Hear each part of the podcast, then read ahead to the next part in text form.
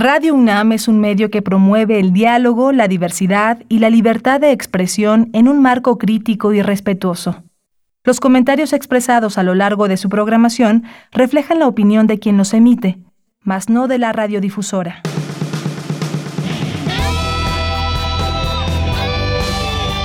Prisma RU. Relatamos al mundo.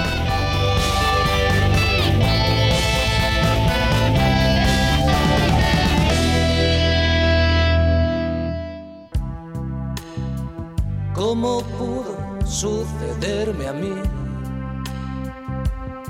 Pero ¿quién me ha robado el mes de abril? Lo guardaba en el cajón donde guardo el corazón.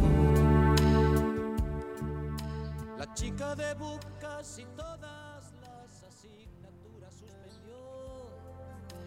Bien, pues Está de fondo corriendo, estábamos escuchando quién me ha robado, el mes de abril de Joaquín Sabina, que queremos dedicar pues a todos ustedes, en especial a alguien que nos está escuchando, una radio escucha que nos pidió esta canción y pues es una letra muy bonita que ahora queda pues muy ad hoc, pese a que pueda ser un lugar muy común esta canción ahora en estos días. Y hoy, hoy es justamente el último día de abril este último día de abril que además del Día Internacional del Jazz que ya estábamos escuchando hace unos momentos a través de esta frecuencia de Radio UNAM, pues también es el Día del Niño, es el Día del Niño y ahora pues en una situación muy peculiar, muy peculiar porque pues muchos millones de niños se encuentran en sus casas, no pueden salir a festejar o en la escuela, que también se hacen muchos festejos en este día en particular, donde se les celebra, se les festeja y todo esto tiene que ver también con los derechos de los niños que eh, han, se han vuelto mucho más visibles. Como sabemos, también muchos niños en distintos países eh, desafortunadamente tienen la necesidad de trabajar o eh, pues muchas veces se les explota. Así que pues hoy es el Día Mundial Hoy es el Día del Niño, más bien, aquí en México y en otros lugares. Y felicitamos a todos los que nos estén escuchando, a todos los niños y niñas de esta zona, de este país. Y les mandamos muchos saludos. Les hemos preparado ahí algunas cosas que más adelante iremos escuchando. Por lo pronto, pues no sé si ya esté por ahí esta canción que estábamos con la que estábamos iniciando para que escuchemos un poco más. Y piensa quién me ha robado el mes de abril. ¿Cómo pudo sucederme a mí? Pero quién me ha robado el mes de abril? Lo guardaba en el cajón donde guardo el corazón. Bien, pues muchas gracias por estar sintonizando esta emisora, este programa Prisma RU a través de las frecuencias de Radio UNAM 96.1 de FM y 860 de AM. También nos pueden sintonizar vía streaming a través de www.radio.unam.mx. Yo soy Deyanira Morán. A nombre de todo el equipo que hace posible esta emisión de Prisma RU le damos la bienvenida. Gracias allá en la producción a Rodrigo Aguilar, gracias a Denis Licea, gracias a Arturo González, gracias a Alba Martínez en la continuidad, a todos nuestros compañeros que están allá en Radio UNAM trabajando. Pues así iniciamos el día de hoy el programa, felicitando a las niñas y a los niños que nos estén sintonizando en este momento y les hemos preparado algunas cosas, ya las estaremos escuchando más adelante y vamos a platicar también hoy sobre pues hacia dónde hemos eh, ido con todo este tema de el aislamiento, algunos, en algunos sitios obligatorio, en otros sitios no, pero esto nos ha obligado también a organizarnos de otras maneras, el trabajo que se hace en casa, por ejemplo, facilitarlo a través de distintas aplicaciones y una de ellas que ha tenido un boom en todo esto es la aplicación de Zoom. Pero más allá de lo que nos pueda facilitar, pues también se han revelado varios de sus problemas de seguridad y vamos a hablar aquí de este tema y las mejores aplicaciones para hacer videoconferencias durante esta cuarentena. Vamos a platicar con el actuario Fabián Romo Zamudio, quien es director de Sistemas y Servicios Institucionales de la Dirección General de Cómputo y de Tecnologías de Información y Comunicación de la UNAM. Si tienen preguntas, háganselas llegar a través de nuestras redes sociales, arroba PrismaRU en Twitter, PrismaRU en Facebook. Ahí estamos atentos y pendientes porque seguramente muchos de ustedes que nos escuchan pues cotidianamente están haciendo uso de estas tecnologías, pero no sabemos, no sabemos cómo maneja nuestra información la aplicación o si la aplicación no tiene tanta seguridad que permite a los hackers robarnos información. Así que tendremos esta conversación con el actuario. Luego vamos a platicar de un tema que pues no es muy bonito el tema, pero sin embargo hay que hablar de ello. Y me estoy refiriendo en estos tiempos de COVID-19 al manejo de cadáveres en este nuevo contexto que estamos viviendo. Vamos a platicar con Eliseo Lázaro Ruiz, que es maestro en criminalística por el Instituto Nacional de Ciencias Penales, el INACIPE, y también eh, de este manual que hay, que también es muy importante señalarlo, eh, que está también en Internet por si lo quieren checar. Eh, y es la guía de manejo de cadáveres por COVID-19 SARS-CoV-2 en México y vamos a hablar de esto también el día de hoy. Y vamos a tener también más adelante vamos a eh, conversar con el maestro Rubén Ruiz Guerra, que es maestro en Historia de, América y director del Centro de Investigaciones sobre América y el Caribe, América Latina y el Caribe, y con él vamos a platicar, ya lo hemos hecho en otro momento, para hablar de algunos países en particular con este tema de la pandemia, pero ahora también platicaremos con él cómo, eh, desde el tema social también, cómo las eh, distintas culturas enfrentan esta pandemia aquí en América Latina. Así que eso es lo que vamos a platicar con él el día de hoy. Vamos a tener hoy eh, las olas y sus reflujos con Cindy Pérez Ramírez. Ella nos va a tener una entrevista con Wendy Figueroa, que es directora de la Red Nacional de Refugios, para hacer un balance del incremento de violencia contra las mujeres a dos meses de la contingencia por la COVID-19.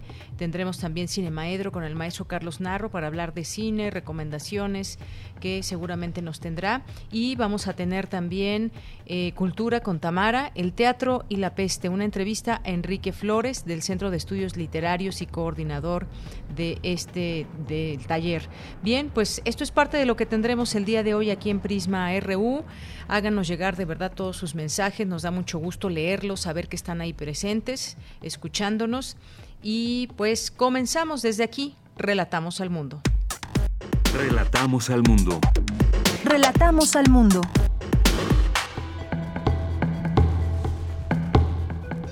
Bien, en este jueves 30 de abril presentan la iniciativa Juntos por la Salud. Participan la UNAM, empresas privadas y sociedad civil. Exhorta a académico de la UNAM estar pendientes de la manera en la que Europa realiza las pruebas de la vacuna contra el coronavirus en África.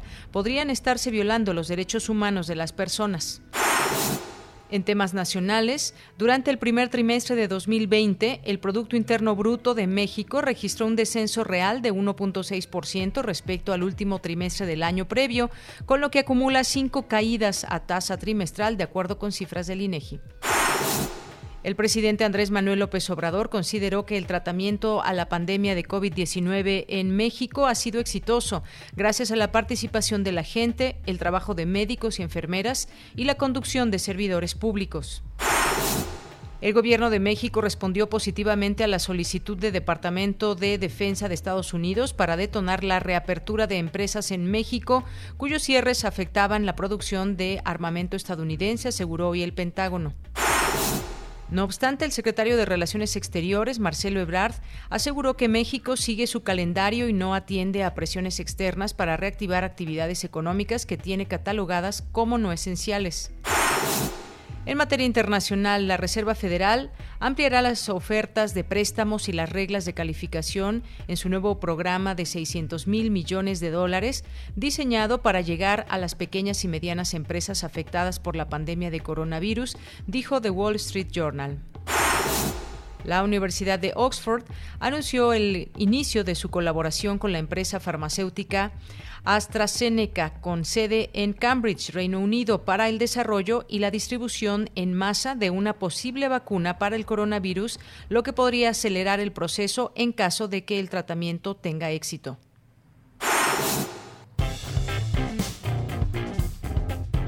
Campus RU y cómo van las cosas con el coronavirus. El reporte diario que le tenemos a través de esta frecuencia, a través de este programa Prisma RU, con mi compañera Cristina Godínez. ¿Qué tal, Cristina? Porque esta mañana el, en Palacio Nacional se presentó la iniciativa Juntos por la Salud. Participa la UNAM, instituciones de educación superior, empresarios y sociedad civil. Adelante, Cristina. Hola, ¿qué tal, Deyanira? Un saludo para ti para el auditorio de Prisma RU.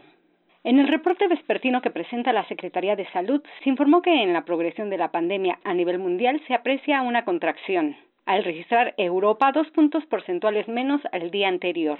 Sin embargo, en la región de América se mantiene la proporción de 48% de casos confirmados en los últimos 14 días. El director general de Epidemiología, José Luis Alomía Segarra, presentó el panorama nacional al 29 de abril. Actualizamos los números nacionales, 17.799 casos confirmados como carga acumulada. Ya decíamos que la tercera parte un poco menos de la tercera parte son realmente los casos activos, 5.444, que representan el motor de la epidemia en México, es decir, los casos que en los últimos 14 días iniciaron con la sintomatología. Tenemos 13.263 casos sospechosos todavía, vamos a ver cuáles son sus resultados. 1.732 las defunciones que lamentablemente han ocurrido y también los números de personas que han salido negativas a la prueba, más de 50.850, lo que el día de hoy nos suma un poco más de 81.900 personas que ya han sido estudiadas para la enfermedad. Por otra parte, se dijo que la Ciudad de México es la entidad con la mayor ocupación de camas de hospitalización general, con el 60%, mientras que a nivel nacional la ocupación para infección respiratoria aguda grave es del 23%. Hoy, en la conferencia matutina, se presentó la iniciativa Juntos por la Salud, cuyo objetivo es proporcionar sobre todo equipo de protección para el personal que atiende a los enfermos con COVID-19 en los hospitales. El canciller Marcelo Ebrard habló de lo que se ha logrado hasta el momento. Gracias a esta iniciativa en la que participan todos ustedes, hasta esta fecha se han reunido 900 millones de pesos. Se van a distribuir kits en 24 estados, ya están incluidos 51 hospitales. Los kits están diseñados en primer lugar, como aquí se explicó, para proteger a los trabajadores de la salud, a todos los que tienen que ver en estos hospitales con la atención directa a los pacientes COVID-19. Se va a dar un informe cada semana de los avances y sobre todo una invitación para todas y todos los que nos están viendo que quieran participar. Si quieres donar un kit para un médico, para una enfermera, para un hospital, la información a través de Fundación para la Salud. Por su parte, el presidente de la Fundación Mexicana para la Salud Héctor Valle, dijo que del equipo de protección distribuirán 340 mil kits para el personal sanitario en 24 estados de la República. La idea es que todos nos sumemos, que todos trabajemos juntos por México, por apoyar el momento que estamos viviendo y por sacar adelante a México. Seguimos pidiéndoles, comisarios, que se sumen. Tenemos opción de recibir más donativos, la gente que nos quiera apoyar. de manera individual, las empresas, los grupos, las asociaciones, que se sumen realmente se trata de hacer de manera conjunta un gran esfuerzo. Ahí hay dos maneras de sumarse. Pueden entrar a la página de la Fundación Mexicana para la Salud, que ahí está la dirección y hacer el donativo, o también con la Fundación BBVA. Vamos todos juntos, vamos por México, trabajemos por los pacientes, acabemos pronto y entremos pronto en una fase de reactivación económica, que es lo que todos queremos. Por último, el director de la Facultad de Medicina de la UNAM, Germán Fajardo Dolci, expresó que algo muy importante es la protección para el personal de salud. Hoy enfrentamos la crisis contemporánea de mayores retos en las últimas, en las últimas décadas. Nadie tiene todas las respuestas. Más bien, cada día tenemos más preguntas y todos los días aprendemos algo. Lo que tenemos cierto es que no hay inmunidad previa, es que no hay vacuna y no hay tratamiento. Lo que sabemos, lo que sabemos que es efectivo, es el distanciamiento social, el distanciamiento físico y las medidas de higiene, como lavarse las manos, como se ha insistido tanto en este mismo, en este mismo foro. Pero de igual importancia de estas medidas es proteger, reconocer, cuidar a quien nos cuida, proteger a médicas, a médicas, a médicos, enfermeras, enfermeros, trabajadores sociales, psicólogos, a todos los que pertenecen, todos los que pertenecemos a este gran sector que es el sector, el sector salud. Este grupo de personas han honrado su vida gracias a su vocación para servir a los demás, vivir para los demás y de la posibilidad de salir adelante lo más rápido posible depende la salud, la salud de ellos.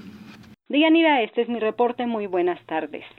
Bien, pues muchísimas gracias Cristina Godínez por esta información y efectivamente nadie tiene todas las respuestas. Cada día llegan más preguntas de lo que está aconteciendo en el mundo, en México. Eh, también pues pensamos en la vacuna, cuándo llegará esa vacuna que alivie esta enfermedad, una vacuna que se pueda exponenciar a todo el mundo, porque esto esto de la pandemia apenas está en curso. Y nos vamos ahora con Dulce García, ya está en la línea telefónica, porque exhorta académico de la UNAM estar pendientes de la manera en la que Europa realiza las pruebas de la vacuna contra el coronavirus en África. Podría estarse violando, podrían estarse violando los derechos humanos de las personas. Cuéntanos, Dulce García, qué gusto saludarte. Muy buenas tardes. Así es, Yanira, muy buenas tardes a ti al auditorio. El gusto es mío. Y bueno, como bien lo mencionas, al hablar de las propuestas que se han hecho desde Europa para hacer las pruebas clínicas por la vacuna contra el coronavirus en África, Javier Sacristán, quien es coordinador de los diplomados Asia y África de la UNAM, señaló que es importante estar pendientes de cómo se llevan a cabo estas pruebas, ya que dijo que existe una larga historia en la que desde Europa se mira a África como un laboratorio de pruebas humano según este, lo expresó el académico, vamos a escucharlo. A principios de abril, Jean-Paul Mirat y Camille Loch, ambos médicos franceses, en una entrevista en vivo, propusieron que las pruebas clínicas para una vacuna contra el coronavirus deberían comenzar en África, en seres humanos. Eh, Migat, quien es médico en el Hospital Cochin de París, propuso esto con las mismas propuestas que se han hecho en las calles de distintos países de África, haciendo pruebas para la cura del SIDA en prostitutas africanas con la excusa de que ellas están expuestas a la enfermedad y no se cuidan. Entonces, no habría importancia si se llegaran a contagiar por pruebas clínicas. Javier Sacristán dijo también que al desvalorizar ciertas situaciones o actividades en las que viven las personas en África, podría estarse minimizando su calidad de seres humanos. Escuchamos nuevamente al académico. Y bueno, esta discusión viene con una discusión que también se realiza en Europa y Australia, pensando que la vacuna contra la tuberculosis podría funcionar como una vacuna contra el coronavirus. Incluso en Australia ya se inyectó eh, esta vacuna a 4.000 trabajadores de la salud. Como les decía, hay una larga historia de experimentación europea en África. Entre las más sonadas, en 2005, la farmacéutica Big Pharma, que es financiada por la Fundación Bill y Miranda Gates, tuvo que parar las pruebas clínicas del tenofovir, eh, un fármaco que se proponía como una cura contra el SIDA y que se estaba haciendo en pruebas en Nigeria y que tuvo un gran impacto en la salud de las comunidades más pobres en este país africano.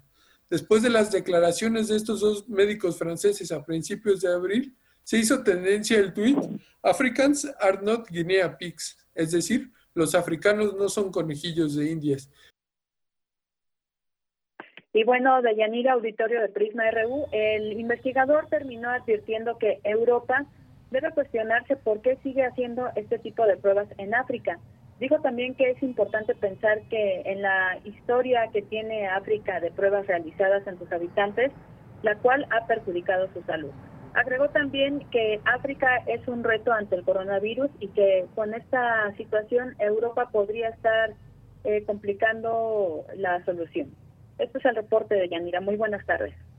Gracias, Dulce. Muy buenas tardes. Pues muy interesante todo lo que dice este investigador. Pone el dedo en la llaga sobre el tema de los derechos humanos y, como bien decía esta, esta parte de que no son conejillos de indias allá en África y ninguna persona lo debería hacer. Eh, por supuesto, hay una preocupación porque esta vacuna salga lo más pronto posible. Hay todo un proceso, como ya incluso hemos eh, comentado contigo, y pues eh, basta esperar a que se sigan haciendo todas estas pruebas, pero pues no despegar la mirada en todo este tema de los derechos humanos. Muchas gracias, Dulce. Gracias, Deyanira. Buenas tardes. Hasta luego, muy buenas tardes. Continuamos. Queremos escuchar tu voz. Nuestro teléfono en cabina es 55 36 43 39. Porque tu opinión es importante, síguenos en nuestras redes sociales, en Facebook como Prisma RU y en Twitter como arroba PrismaRU. Bien, continuamos. De pronto el mundo cambió en muchos sentidos, la normalidad se transformó en una nueva dimensión global en donde trabajar desde casa se, se, volvió algo cotidiano a través de este aislamiento social y se han instaurado también en la vida de muchos millones de personas la posibilidad de trabajar de otras maneras, de estar atentos también a las nuevas tecnologías y las herramientas que nos pueden dar una de ellas, o hay varias aplicaciones, pero una muy popular que se ha vuelto en nuestros días es la de Zoom. Eh, se ha puesto no, solo, no solamente de moda, sino que también pues, se ha dicho que presenta graves fallos de seguridad. Esta eh, plataforma o esta aplicación que opera desde hace ya varios años, pues tuvo de pronto un boom, porque pasó de tener 10 millones de usuarios diarios a alcanzar un pico de hasta 12 millones de videollamadas por día. Vamos a hablar de este tema, ya está en la línea telefónica el actuario Fabián Romo Zamudio, que es director de Sistemas y Servicios Institucionales de la Dirección General de Cómputo y de Tecnologías de Información y Comunicación en la UNAM. ¿Qué tal, Fabián? Mucho gusto en saludarte. Buenas tardes. Igualmente, muy buena tarde. ¿Cómo estamos?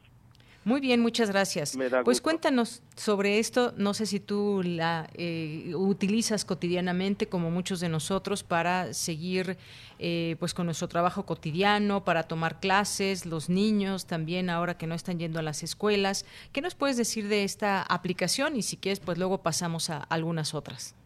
Bueno, sin lugar a dudas, Zoom se, se ha hecho ultra famoso en las últimas semanas por todo esto de la contingencia, el hecho de que estemos todos encerrados en las casas, ¿no? Y más que nada porque yo creo que una de las características principales de estas aplicaciones de video interactivo, como se les denomina, es que la facilidad de uso.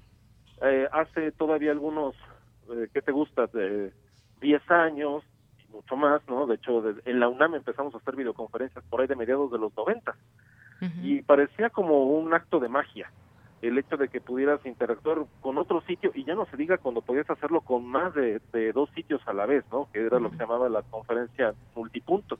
Ahora es pan nuestro de todos los días. Es algo muy normal y las nuevas generaciones, los niños les resulta fantástico. He, visto algunos videos eh, el temprano de festejar el Día del Niño con todos sus amigos y 50 o 60 conectados.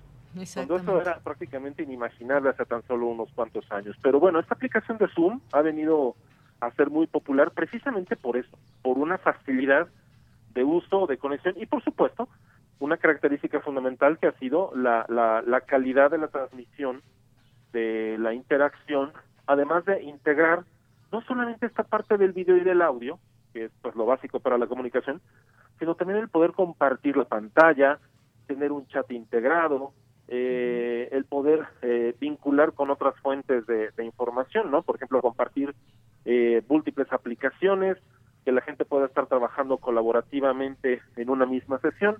O sea, ya es todo un trabajo prácticamente mucho más sofisticado de lo que incluso estamos acostumbrados a hacer en una oficina o en un salón de clase.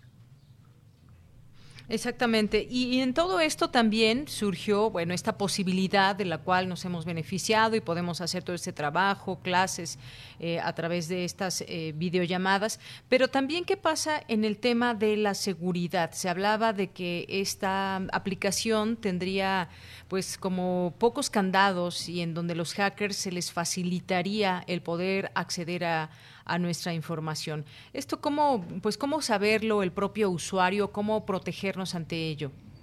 Es muy importante lo que lo que comentas ahorita. En efecto, cuando inició nada menos en nuestro país todo este periodo de, contingencia y, y, cuando muchas instituciones, no solamente educativas, empresas y demás, empezaron a identificar cuáles eran las herramientas con las cuales iban a estar haciendo el trabajo a distancia, pues sin lugar a dudas, como mencionábamos, Zoom fue una de las más populares por esta facilidad de uso y la facilidad de crear una conferencia. Esa misma facilidad fue lo que le acarreó eh, problemas de seguridad porque se detectó que había en efecto, como lo dices, hackers, personas, usuarios malintencionados, que detectaban, la, había una lista pública, digamos, que no había protegido correctamente el fabricante, a la cual accedían hackers y veían incluso la cantidad de gente conectada. Y entre más gente conectada, más era por donde se metían para hacer algo que se le llama robo de sesión. Firmarse también dentro de la misma conferencia, dentro de la misma reunión virtual, eh, ingresar ahí, porque además no había otra cosa que les preguntaran, simplemente saber el número de reunión, el número de salón virtual, que es como se le llama, ingresaban ahí y empezaban a poner contenido de todo tipo, ¿no? Este, lo mismo racista que incluso hasta pornográfico. Esto se le hizo varios varios países, varias instituciones, organizaciones, lo hicieron de conocimiento del fabricante, entre ellos la misma UNAM, lo reportamos, y el fabricante tomó medidas muy rápidamente, en un par de días sacó una nueva versión, y hoy en día solamente se puede crear las conferencias en esta plataforma de Zoom, incluyendo ya sea una contraseña que solamente conoce el organizador de la, de la sesión, digamos el, el máster de la sesión, es el que la comparte el, con, a quienes convoca y también eh, con la autorización de este organizador de conferencia cuando eh, se están conectando todos. Entonces, esa es la manera en que se puede controlar mucho mejor, porque antes prácticamente se metía cualquiera. Y esto fue una de las, es la principal recomendación. Si usted es un usuario de Zoom, organice sus conferencias, solamente dé el dato de la conferencia, el número de salón a los usuarios con los cuales tenga directamente la comunicación no lo publique, por ejemplo, en Twitter o, en alguna red social donde medio mundo se entere. Y por supuesto también asigne una contraseña, así como establezca en el momento de crear la conferencia que usted es el único autorizado para ir aceptando a la gente. A algunas personas les resulta complicado porque luego tienen reuniones como de 40 o 60 personas y a todo el mundo le tienen que aceptar, aceptar, aceptar. Pero eso es mucho más seguro que a que se meta cualquier persona. Exactamente. Bueno, entonces digamos que esa haya sido una respuesta para poder tener estos candados, el poder tener este control y que no se metan otras personas a estas eh, videoconferencias o charlas que se puedan tener, también muy personales de la forma como se trabaja o clases que solamente competen a los niños y nadie más pueda, pueda entrar. Y también hay otras, me gustaría que platicáramos de algunas otras plataformas. No sé por qué Zoom fue la que tuvo más eh, auge en todo esto, habiendo otras más. No sé exactamente cuál fue lo más atractivo porque me parece que las otras también lo tienen. Pero también eh, Google pondrá a disposición de usuarios una herramienta de videoconferencia, videoconferencia gratuita. Se están sumando muchas más y esto implica también un, digamos, un, un negocio, implica también esa posibilidad de que tengamos de acercarnos. Es decir, estamos ya subidos en ese tema de las, de las nuevas tecnologías. ¿Cómo elegir? ¿Cómo elegir cuál puede ser la que mejor acomode a, mis intereses? Pues es también una excelente pregunta, porque en efecto prácticamente todas se comportan de la misma manera e incorporan ya la pues esta es la mayoría de los servicios o herramientas que ya hemos mencionado. Chat, compartir pantalla, eh, control de los micrófonos, de las cámaras, las resoluciones, una serie de funcionalidades. Pero, sin lugar a dudas, lo que hizo muy famoso Zoom fue, como les mencionaba, primero el hecho de la facilidad de uso y segundo, que no se tiene uno que suscribir a nada, simplemente uno baja el software y demás, y uno puede ya crear una conferencia hasta por 40 minutos y no cuesta la licencia. Entonces, eso también lo hizo muy popular. Claro, cuando termina los 40 minutos se corta la llamada, ¿no? Y se acabó. Aunque uno puede, volver a hacer otra conferencia por, por 40 minutos, ¿no? Y avisarle a todo el mundo. Pero eh, Google también, con estas herramientas de Hangouts Meet, desde hace algún tiempo lo ha estado ofreciendo de manera gratuita también con unos límites de tiempo y límites de participantes, que es también como controlan el servicio. Esto es, en lugar de que digan son 200 asistentes o algo por el estilo, lo limitan a unos 10, 20, eh, y por supuesto cuando se tienen las licencias que se compran, que se paga por ellas, ya se pueden tener 150, 200 personas participantes en la misma sesión. Es ahí donde vienen los diferenciadores. Hay otras plataformas, además de Google Meet o Hangouts y de, y de Zoom, como son eh, Cisco WebEx, eh, LifeSize, eh, GoToMeeting, eh, BlueJeans. O sea, hay diversas herramientas, Skype, por supuesto, Microsoft Teams. Entonces hay muchas herramientas ya hoy en día disponibles, pero todas operan de manera muy similar, ¿no? Y, dependiendo de las necesidades particulares de la familia, del grupo de trabajo, de la organización, cuál será la plataforma que les resulte más conveniente. Porque también es una mezcla de ver en qué dispositivos estas plataformas son compatibles. Si en los teléfonos inteligentes, si tienen también la aplicación para las tabletas, o solamente se pueden usar en computadoras. Entonces hay diversos elementos así como también el costo de la licencia para eh, identificar cuál es el que más conviene a, a cada uno de los usuarios. Así es. Bueno, esto por una parte, también ir conociendo todas estas eh, plataformas. Esto que decía de Google se pondrá a disposición ya para todo el público a partir del 4, 4 de mayo. Ya veremos también esta que pues funciones tiene y también qué éxito tiene entre la gente, porque el trabajo se, se sigue haciendo también desde casa de muchas personas y están pues buscando las mejores aplicaciones. Ahora bien, también, eh, eh, actuario Fabián Romo, en estos tiempos donde mucha gente pues prefiere antes que salir de casa hacer todas sus transacciones, eh, todo lo que refiere, por ejemplo, a pagos a través de la vía electrónica, se habla de que ha aumentado el robo de datos personales. También me gustaría que nos platicaras un poco de eso y cómo poder, cómo poder enfrentar esta situación, cómo cuidarnos de manera cotidiana y ser parte también de, pues, de las personas que nos debemos y sabemos debemos eh, entender primero que estamos en riesgo eh, con nuestros datos y cómo afrontar esta situación. Sin lugar a dudas es uno de los retos más importantes y más en estas épocas de, pues de contingencia y lo de la pandemia, en el sentido de cómo hemos transformado nuestra manera de asistir a clases, de trabajar y por supuesto de hacer transacciones, transacciones de todo tipo, bancarias, el pago de servicios, este, la nómina, este, comprar cosas en el supermercado, pues todo prácticamente se ha convertido en transacciones online, transacciones en línea. En ese sentido, es muy importante, por eso es, es fundamental esta pregunta, en el sentido de que es increíblemente necesario, o sea, de verdad hacemos un llamado a todos los usuarios a que cambien constantemente sus contraseñas, la recomendación de siempre en materia de seguridad son las recomendaciones básicas, ahora hay que reforzarlas más. Aquí más o menos como las recomendaciones para evitar el contagio de un virus, ¿no? La sana distancia, además, bueno, pues aquí se le llama no usar la misma contraseña para todas las cosas. Si esa contraseña que están empleando, por ejemplo, para la aplicación del banco o para la compra en la tienda, es la misma que utilizaban desde hace dos años, pues ya cámbienla, ¿no? Porque las contraseñas normalmente, cuando estamos manejando valores, en las aplicaciones y demás, pues no deben de tener una antigüedad mayor a los tres meses. Idealmente se debe cambiar cada mes. Pero bueno, ya tres meses ya es demasiado. Pues hay gente que tiene años con la misma contraseña en todo. Dos, siempre verificar los sitios a los que entramos. Este famoso candadito que aparece en los navegadores es muy importante, el que aparece a un lado de las direcciones web, porque es lo que nos dice si ese sitio es seguro y ese sitio está certificado que dice, o sea, que es quien realmente dice ser.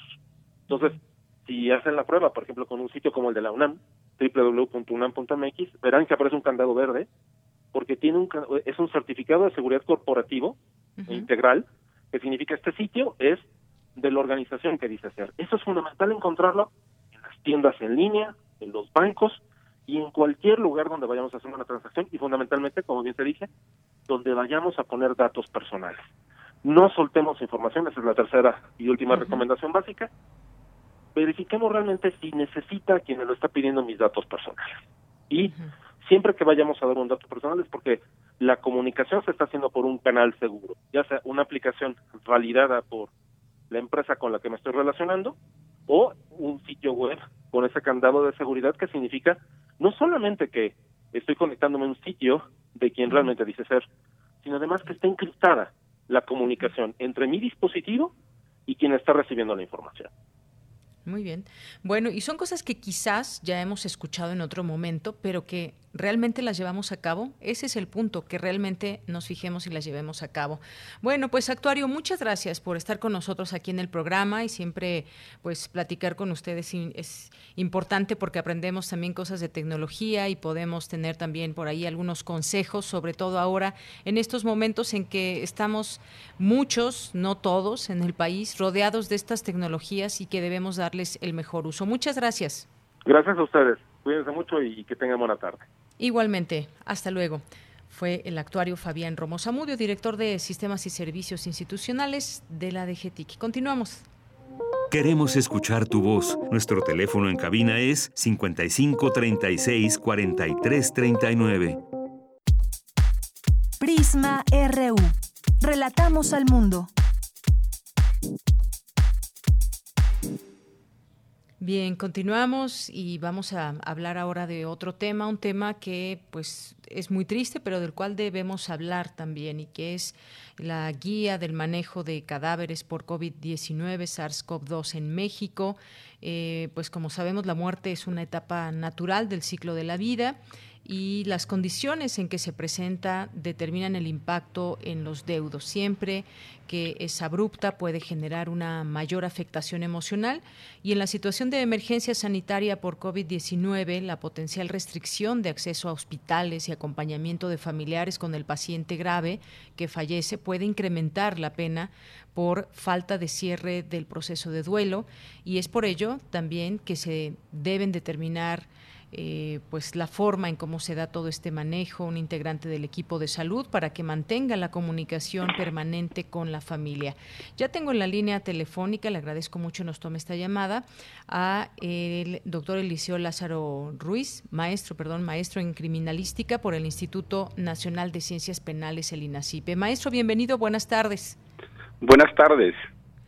Eh, maestro, pues todo esto tiene que ver también con cuál debe ser ese proceso y hay términos legales también en todo este tema donde pues desafortunadamente en todos los países se ha prácticamente se ha incrementado este manejo de cadáveres. ¿Qué nos puede decir de esta situación aquí en México?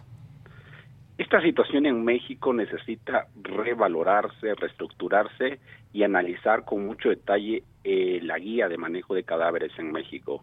Te puedo decir que la guía de cadáveres en nuestro país tiene algunas observaciones científicas muy importantes, algunas contradicciones que se pueden evidenciar y que se necesitan trabajar para que todo este asunto del duelo y rituales funerarios se manejen de manera mejor.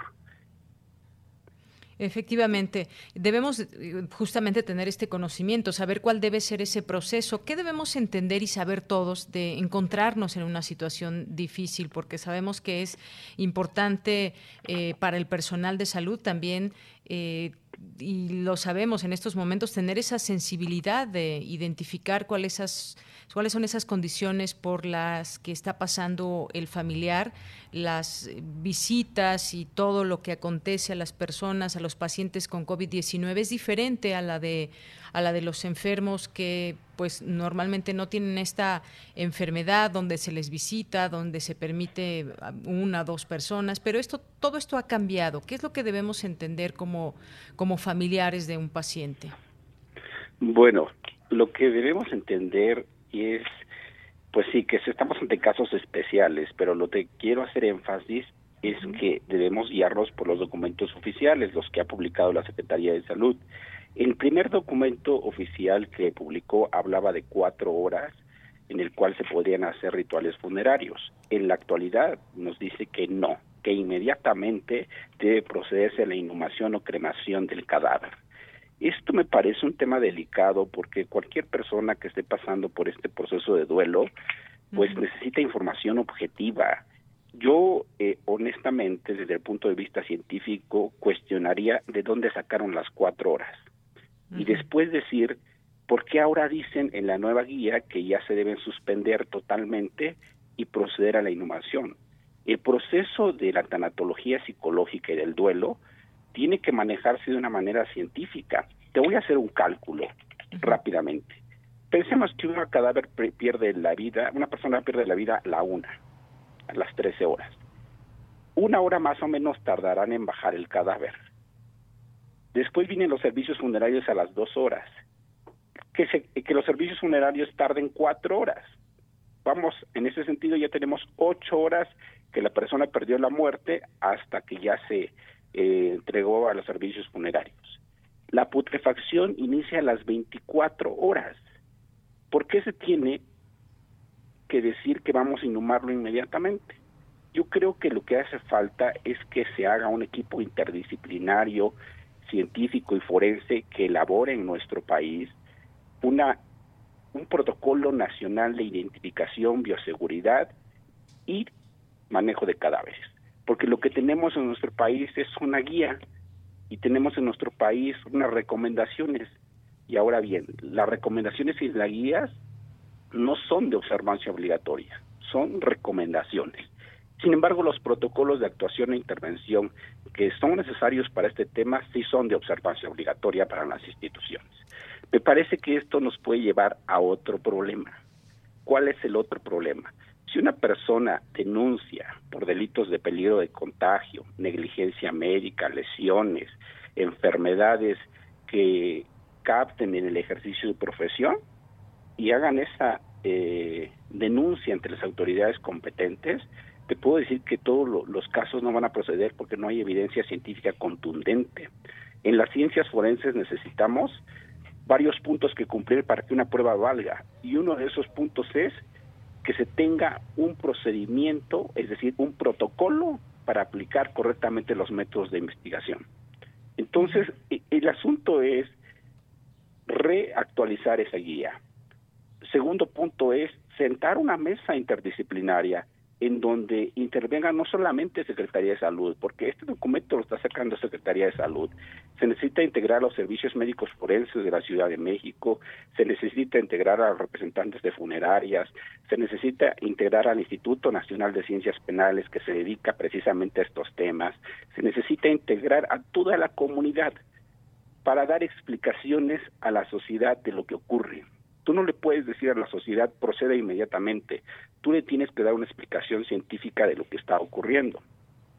Esto, si lo trasladamos a un juicio oral, a un procedimiento penal, un abogado contrainterrogando va a destruir las pruebas, porque son pruebas hechas eh, bajo suposiciones, bajo argumentos que no tienen la solidez.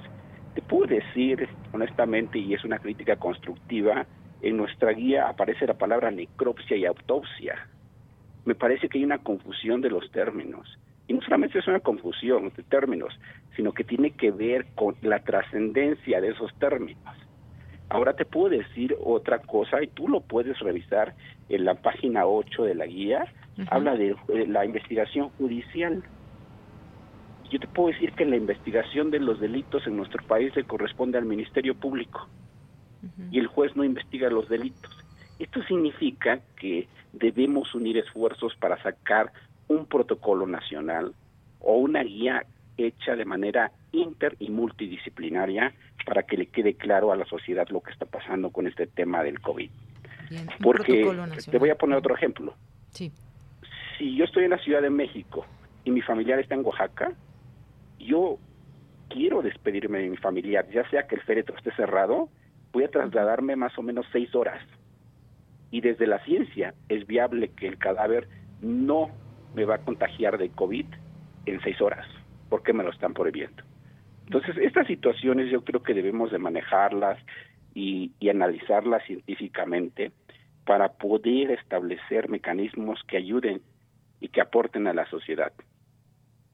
Muy bien, maestro. Pues eh, son situaciones a las que nos podemos eh, enfrentar y hay que estar informados en todo esto. Parte de esta guía también dice que como parte de la sensibilidad al contexto cultural, es importante respetar la decisión de los familiares de ver el cuerpo si así lo solicitan después de su extracción de la sala de aislamiento o área de urgencias, algo que han reportado también familiares que no han tenido esa, esa posibilidad, se han generado algunos con actos de violencia por la insistencia de los familiares de ver por última vez el cuerpo de la persona que falleció. Y bueno, pues también dice que no hay evidencia hasta la fecha de que exista riesgo de infección a partir de cadáveres de personas fallecidas por COVID-19. Sin embargo, puede considerarse que estos cadáveres podrían suponer un riesgo de infección para las personas que entren en contacto directo eh, con ellos y por eso deben ser manejados según lo que establece el reglamento de la Ley General de Salud en materia de control sanitario. Yo creo que en esto y que quizás esperemos que esto no se desborde, pero es importante saber que se cuenta con información, hay una guía, pero como usted dice, y esto quizás en otro momento lo podamos platicar, un protocolo nacional que unifique también todas estas disposiciones que debe haber para el tratamiento de los cuerpos. Bien, pues eh, muchas gracias, maestro, por estar con nosotros. No sé si quiera cerrar con algo más. No, si quisiera nada más hacer algunas eh, últimas aportaciones a manera de conclusión yo creo que sí hace falta integrar otros conocimientos, otros saberes. También quiero hablar de los peritos. Los peritos que trasladan los cadáveres, los peritos que tienen que ver con este tema de la investigación en el lugar de la intervención necesitan tener su material adecuado y de bioseguridad, porque nos estamos olvidando que en las investigaciones médico-legales y forenses ellos intervienen y que también hay que tenerlos en cuenta en estos procedimientos de bioseguridad. Así es. Bueno, pues maestro, muchas gracias. Yo solamente quiero eh, que la gente, si tiene, pues, eh, algún familiar eh, o también quiere enterarse de todo lo que está dispuesto también en esta guía, pueden pueden leerlo, está en internet y habla, pues, por ejemplo, si hay un deceso en casa o durante el traslado, la repatriación a México de cadáveres por COVID-19, en fin, hay varios temas que me parece que es importante que debemos conocer todos. Muchísimas gracias, maestro. No, a sus órdenes. Buena tarde. Muy buenas tardes. Fue el maestro Eliseo Lázaro Ruiz, maestro en criminalística eh, por el Instituto Nacional de Ciencias Penales, el INACIPE, y solamente quería decirles, así la encuentran, guía de manejo de cadáveres por COVID-19, SARS-CoV-2 en México, por si alguien quiere consultarla. Continuamos. Porque tu opinión es importante, síguenos en nuestras redes sociales, en Facebook como Prisma RU y en Twitter como arroba PrismaRU. Queremos escuchar tu voz. Nuestro teléfono en cabina es 55 36 43 39. Bien, continuamos. Por ahí, si las personas que nos están escuchando tienen niños ahí en casa, pues llámenlos. Esto sí lo pueden escuchar y se, lo dedicamos a todas las niñas y a todos los niños que estén por ahí en casa, que son muchos. Pues este cuento que se llama ¿Cómo se hizo la lluvia? en voz de Gaby Esteves. Si nos estás escuchando, Gaby, te mandamos un saludo y en voz también de una servidora. Vamos a escucharlo. Cuentan que hace mucho, muchísimo tiempo, una gota de agua se cansó de estar en el mismo lugar y quiso navegar por los aires como los pájaros para conocer el mundo y visitar otras tierras.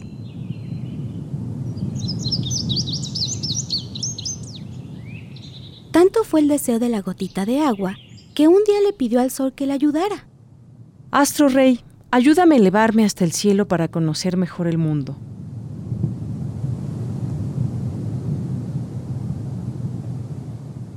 Y así lo hizo el sol.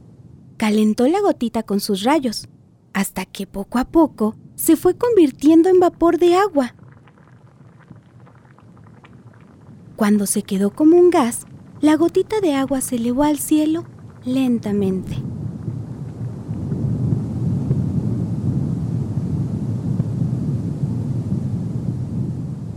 Desde arriba pudo ver el lugar donde vivía, incluso más allá pudo ver otros rincones del mundo, otros mares y otras montañas. Anduvo un tiempo la gotita de agua allá en lo alto.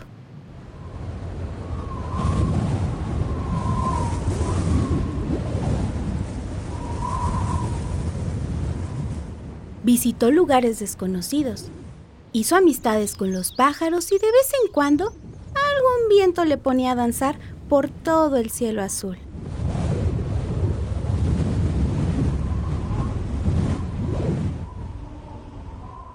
Sin embargo, a los pocos días, la gotita comenzó a sentirse sola. A pesar de contar con la compañía de los pájaros y la belleza de la tierra vista desde lo alto, nuestra amiga quiso que otras gotitas de agua la acompañaran en su aventura. Así que decidió bajar a buscarlas y compartir con ellas todo lo que había vivido. Viento, ayúdame a bajar del cielo para ir a buscar a mis amigas.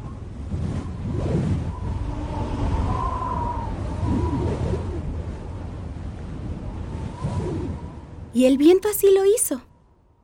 Sopló y sopló un aire frío que congeló la gotita hasta volverse más pesada que el aire.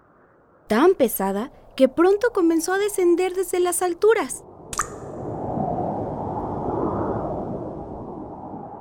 Al aterrizar en la tierra, lo hizo sobre un campo de trigo, donde había muchas gotitas que recién despertaban, hechas rocío mañanero. Queridas amigas, acompáñenme hasta el cielo. Gritó la gotita y todas estuvieron de acuerdo. Entonces el sol las elevó hasta lo alto, donde se convirtieron en una hermosa nube. Pero al pasar el tiempo, las gotitas quisieron bajar nuevamente a contarles a otras gotitas sobre lo que habían vivido. Y desde entonces, siempre que llueve, significa que cada gotita de agua ha venido a buscar a su amiga para jugar y bailar en el cielo.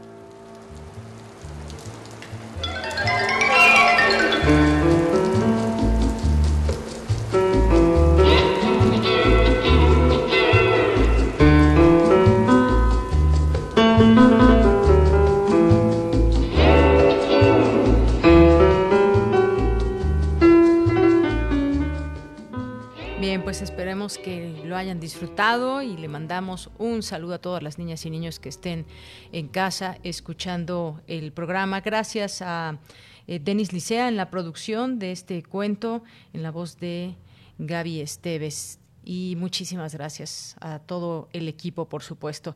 Pues nos vamos a ir al corte. También hay noticias que van surgiendo en torno a este tema, desafortunadamente, del coronavirus. Y sabemos que Oscar Chávez está hospitalizado, posiblemente por COVID-19 hasta donde surge la última información.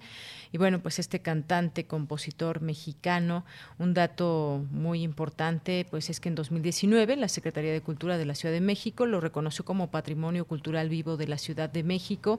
Y bueno, tiene un gran, gran repertorio de canciones. Eh, él como compositor y además también como intérprete de muchas canciones. Hoy vamos a escuchar esto para despedirnos al corte, para despedir esta primera hora de Prisma Y después vamos a regresar también con mucha más información y también pues un mensaje para los niños. Así que vamos a escuchar por ti de Oscar Chávez.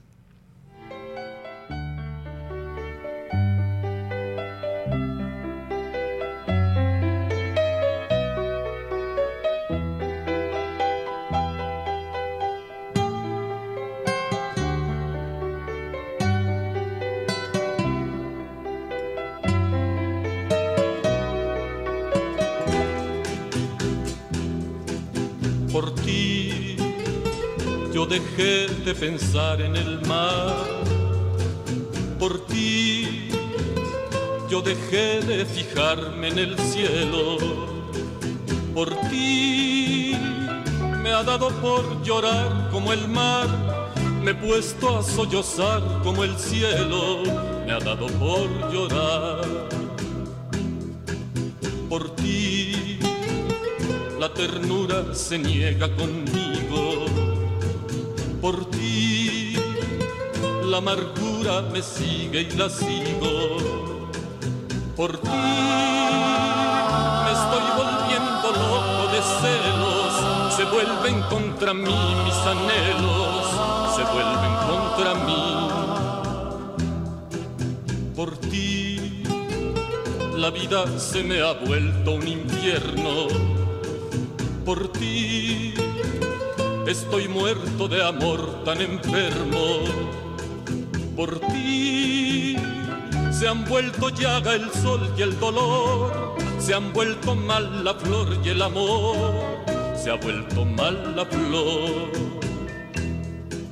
Por ti el mar es la locura del cielo.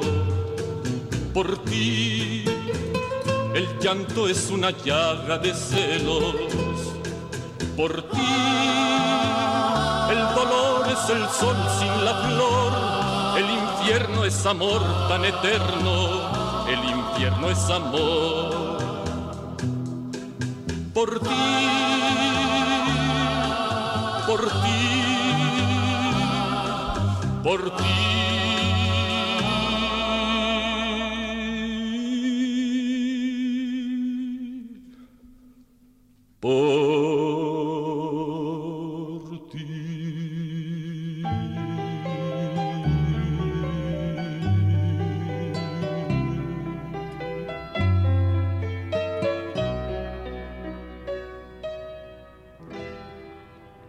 Bien, pues con esto nos vamos al corte. Va por ti, Oscar Chávez, y va por todas las personas también que se recuperen de esta enfermedad. Vamos a ir al corte y regresamos con más información. Prisma RU. Relatamos al mundo.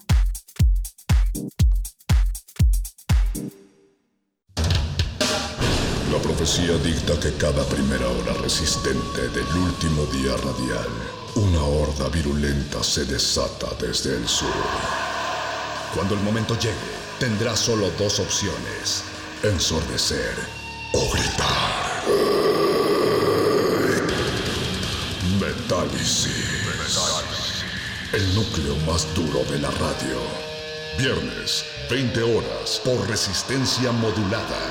96.1 de FM. Radio UNAM. Experiencia sonora.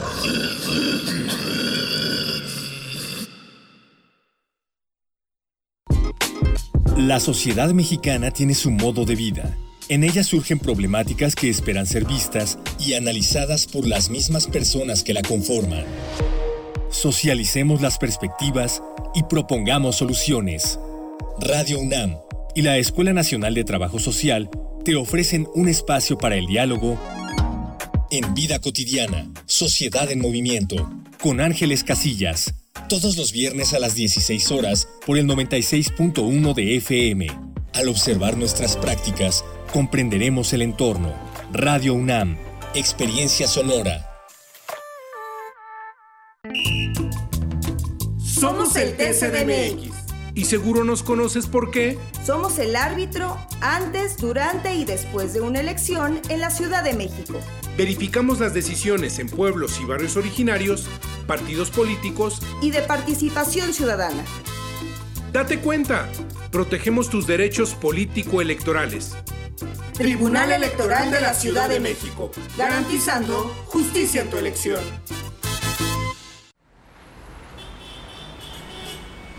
Extra, extra, música nueva en voz de sus creadores y sus intérpretes. Extra, extra. Testimonio de oídas. Música nueva.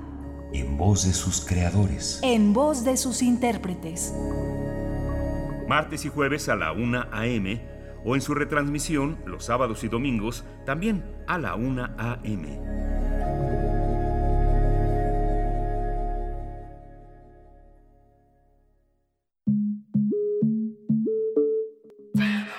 Y no me gusta que se diga que la niña, la pequeña o la adolescente se embarazó. No, la embarazaron. Alguien la embarazó. Lleva contigo los temas que están cambiando al mundo. Los niños están en una grave crisis de identidad. ¿Por qué? Porque se les sigue inculcando la violencia como mecanismo de socialización. Entonces, pienso yo es fundamental apuntar a la comunidad masculina y que asuman su responsabilidad en este contexto. Escuchar y escucharnos. Construyendo Igualdad. Un programa de Radio UNAM y el Centro de Investigaciones y Estudios de Género. Entra a www.radiopodcast.unam.mx y encuentra las cinco temporadas. Radio UNAM. Experiencia sonora. La ciencia que somos regresa en vivo, manteniendo la sana distancia pero con la información científica necesaria en estos momentos. Viernes 10.30 horas por el 96.1 de FM. Una coproducción de la Dirección General de Divulgación de la Ciencia y Radio UNAM. La ciencia que somos. La ciencia que somos. Iberoamérica al aire.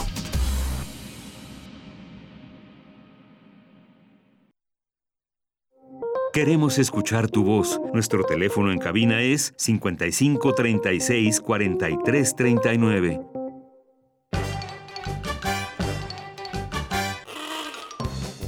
Hola, yo soy Camila y les quiero decir que ya falta poco para ir al parque, pero por lo pronto, ¡Feliz Día del Niño! Rotórgate, ¿hasta cuándo se va el coronavirus? Porque no me deja a ir a natación ya y a la escuela.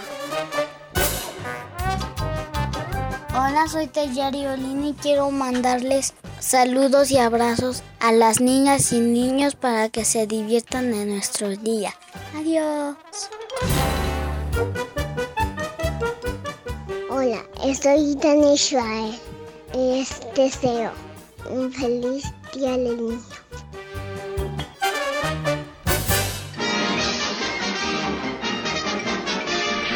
Eso es todo, amigos. Bien, pues estas fueron las voces de nuestros niños del Departamento de Información. Nos faltó por ahí eh, Max, pero le mandamos muchos saludos si nos están escuchando a Camila, a Eitan, a Tayari, a Abraham. Y Max, tienes un mensaje de tu mamá, te va a llevar pronto a nadar cuando todo esto pase. Y bueno, pues todas las promesas que hemos hecho como, como papás después de que pase todo esto, porque ya quieren salir corriendo al parque, pero todavía no es el momento, hay que aguantar, hay que esperar un poco más, pero por lo pronto, pues hay también muchas actividades que se pueden hacer en casa. Felicidades de nueva cuenta a todos los niños y las niñas que nos estén escuchando y pues esto pasará en algún momento, así que no se preocupen y estando cerca de su familia, pues esto esto va pasando de la mejor manera posible, ustedes ya en la escuela también con clases virtuales y ya llegará el momento de regresar a las aulas. Pues muchas gracias allá a la producción, a Roz Aguilar, a Denis, por todos estos eh, también trabajos. Bien, pues mm, ahora en redes sociales, a ver, en redes sociales también vamos a mandar saludos a quienes están ahí atentos de esta emisión. Y María Eugenia Melo, le mandamos muchos saludos. A Marco Fernández, a Martín Ángeles, le mandamos saludos a Ricardo Vázquez, a Itzel Guerrero, Mayra Elizondo, que nos dice, yo en mis reuniones de trabajo con mis colegas de la UNAM, y nos manda aquí una fotografía. Muchas gracias, Mayra. Un abrazo, como siempre. Gracias por estar ahí. A nuestros amigos de UNAM Digital también muchos saludos. A Juan Jaso López, muchas gracias. A Carlos Río Soto también, dice orgullosamente UNAM, porque pues hay una información que también les recomendamos que puedan leer y estar atentos de lo que, de lo que pasa en nuestra casa de estudios. La UNAM donará respiradores para luchar contra la COVID-19 lo pueden eh, ver este video a través de UNAM Global, esta plataforma que también les recomendamos siempre estar atentos a ella. Eh, nuestros amigos del CIAL CUNAM, que en un momento también estaremos platicando con el maestro Rubén Ruiz Guerra.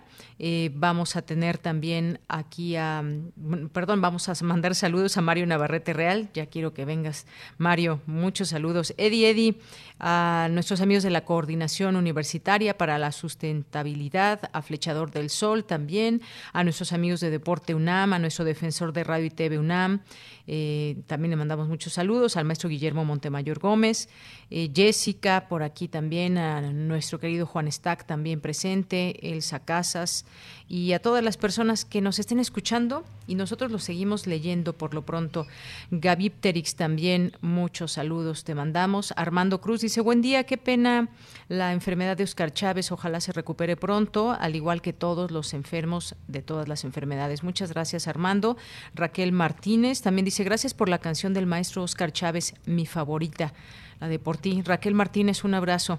Eh, César Soto nos dice, es obligación de la Secretaría de Salud y Consejo de Salubridad diseñar protocolos de manejo de finados ante la emergencia sanitaria COVID-19, asistencia de peritos a particulares, regula el Código Nacional de Procedimientos Penales. También por aquí el Zarco se asoma un poco, asoma la oreja a escuchar un poco la estación.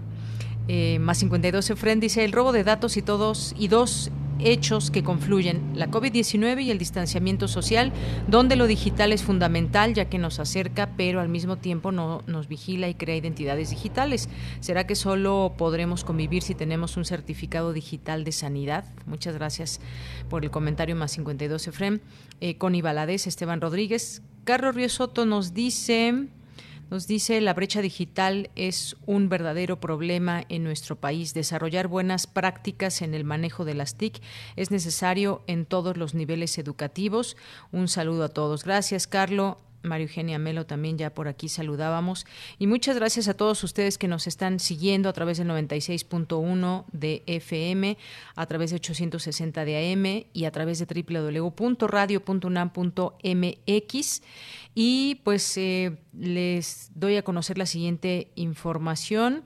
El rector de la UNAM, Enrique Graue, entregó los primeros 4.500 kits de protección para médicas y médicos residentes e internistas que atienden a personas diagnosticadas con COVID-19 en el Hospital General de México, doctor Eduardo Liceaga. Vamos a también 4.500 kits de protección para estas médicas y médicos. Es la primera de varias entregas. La meta es repartir 400.000 paquetes a instituciones de educación superior y de salud.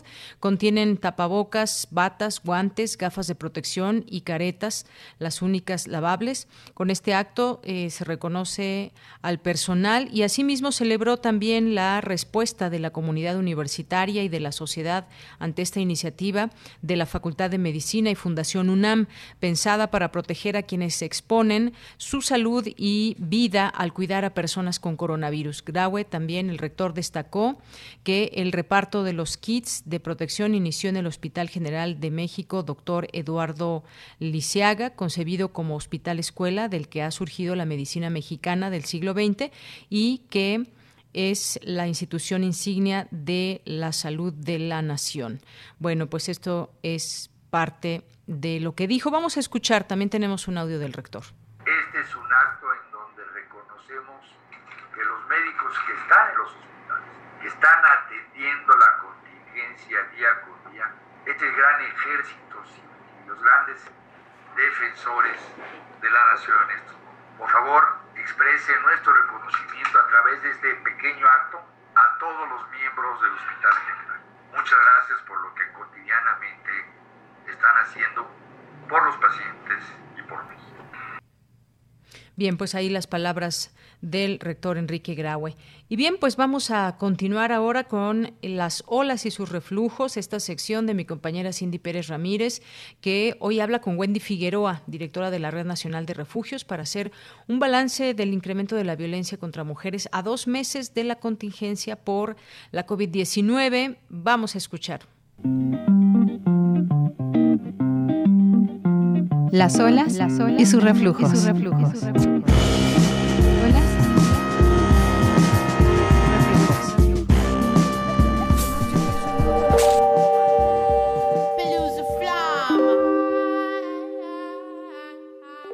Bienvenidas y bienvenidos a Las olas y sus reflujos, espacio dedicado a visibilizar las distintas problemáticas de las mujeres. Hoy tendremos una charla con Wendy Figueroa Morales, directora de la Red Nacional de Refugios, quien nos platicó, entre otras cosas, de cómo han operado estos centros para apoyar a las mujeres en situación de violencia durante el confinamiento por la pandemia del COVID-19, además de la entrega de los recursos gubernamentales a 20 refugios a nivel nacional. Vale la pena resaltar que la red que dirige atendió a más de 20.000 mujeres, niñas y niños en 2019 y aglutina actualmente a 69 espacios de prevención, protección y atención en 21 estados de la República.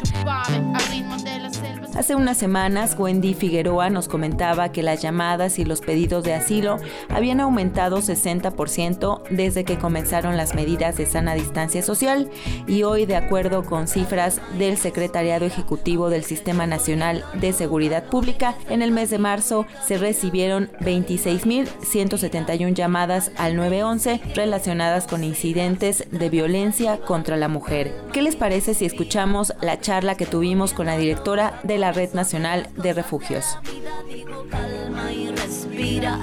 quisiéramos preguntarte a dos meses ya de esta pandemia en México, cómo ha cambiado el panorama a raíz de, bueno, de esta nueva estrategia que ha implementado el gobierno federal de apoyo a víctimas de violencia, Wendy. Sí, muchas gracias por el espacio y por su interés, como siempre, de, llevar estos temas a, a, la casa. Una, lo que hemos visto y lo que está como más evidente es justo las campañas que, que se han hecho a través de y mujeres. Lo que yo les puedo decir es que en la práctica los estados y los municipios nos han, nos han acercado con quienes operamos refugios para asumir este compromiso. Pues bueno, solamente a nivel nacional tenemos cinco casas de emergencia y cuatro casas de transición, más los otros 69 espacios. Y con esta cuestión de la contingencia hemos implementado otras cinco casas de emergencia. En ese sentido, una buena noticia es que solicitábamos que pues el presupuesto a los refugios se liberara antes del 30 de abril y hoy amanecimos con la buena noticia de que así es, lo cual pues bueno nos parece un paso fundamental. Faltan varios pasos que bueno hay todavía fiscalías que no están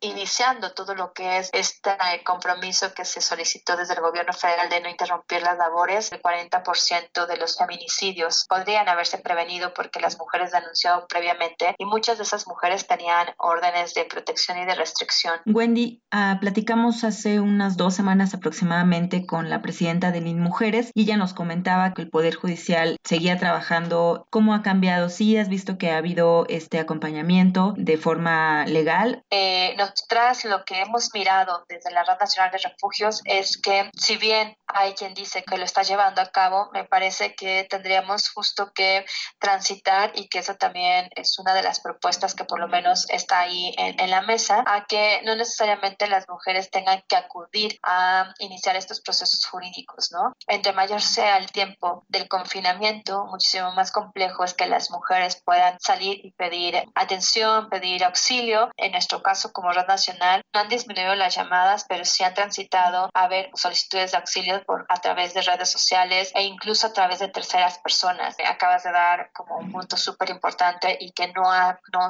ha sucedido, es que tendríamos que tener informes de rendición de cuentas. Realmente cómo se están acercando las mujeres, cuántas mujeres se acercaron, si han sido atendidas, en qué estatus están, porque también eso mismo sucede con los datos que acaba de dar el secretario ejecutivo, eh, de hablar diariamente a 155 mujeres cada hora al 911, pues bueno, es una cifra impresionante. Están reportando y denunciando un tipo de violencia, pero la pregunta aquí, más allá de, de bueno, cuántas llamadas recibimos, es qué están haciendo con esas mujeres. Yo te puedo decir que Justo el jueves pasado sacamos nuestras estadísticas a más de un mes de la campaña Aislamiento sin Violencia No Está Sola y el 19% de las mujeres que nos llamaron nos dijeron que antes de hablar con nosotras ya habían tocado las puertas de otras instancias de gobierno y que no recibieron lo que requerían. Y muchas de ellas, pues bueno, fueron referencias a refugios o fueron rescates de estar con alguna institución de gobierno y que les dijeran que en dos horas regresaran porque la persona en turno que iba a valorar su caso todavía no estaba. Nosotras te compartimos los números, así como el secretario ejecutivo, pero me parece que es un número que solo refleja una realidad de nuestro país porque hay muchas mujeres que ni nos llaman a nosotras ni pueden acceder a 911. Wendy, ¿algún comentario final que quieras darnos? Pues solo justo eso, ¿no? Me parece importante que tenemos que cambiar la numeraria de decir eh, atendemos tantas eh, llamadas, pero bueno, lo importante es mirar que son personas, que son vidas y justo el poder analizar, solamente haciendo una evaluación y seguimiento podemos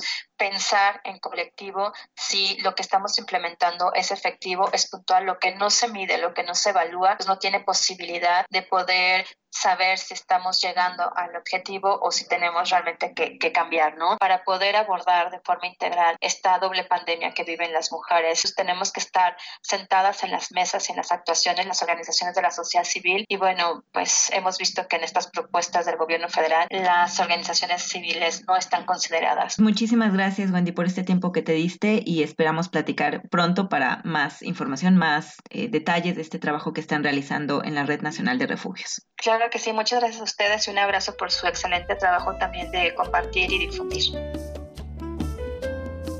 Hace unos días, Naciones Unidas advirtió que por cada tres meses que continúe el confinamiento, habrá 15 millones de casos de violencia de género. Asimismo, es probable que la pandemia cause una reducción de un tercio en el progreso hacia el fin de la violencia de género para el 2030. Los dejamos nuevamente con nuestra compañera de Yanira Morán. Esto fue Las olas y sus reflujos. Comentarios al Twitter arroba PrismaRU.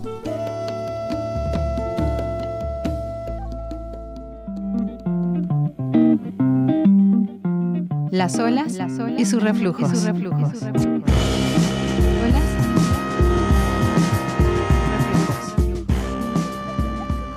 Bien, pues muchas gracias a Cindy Pérez Ramírez y su sección Las olas y sus reflujos que nos deja pensando también lo que significa este confinamiento para muchas personas, para muchas mujeres y habrá que estar atentos también de todo esto y que se pongan a disposición también eh, las posibilidades para todas ellas que puedan estar pasando por una situación difícil, por una situación de violencia contra ellas a dos meses de esta contingencia que se ha agravado en, algunas, en algunos hogares desafortunadamente.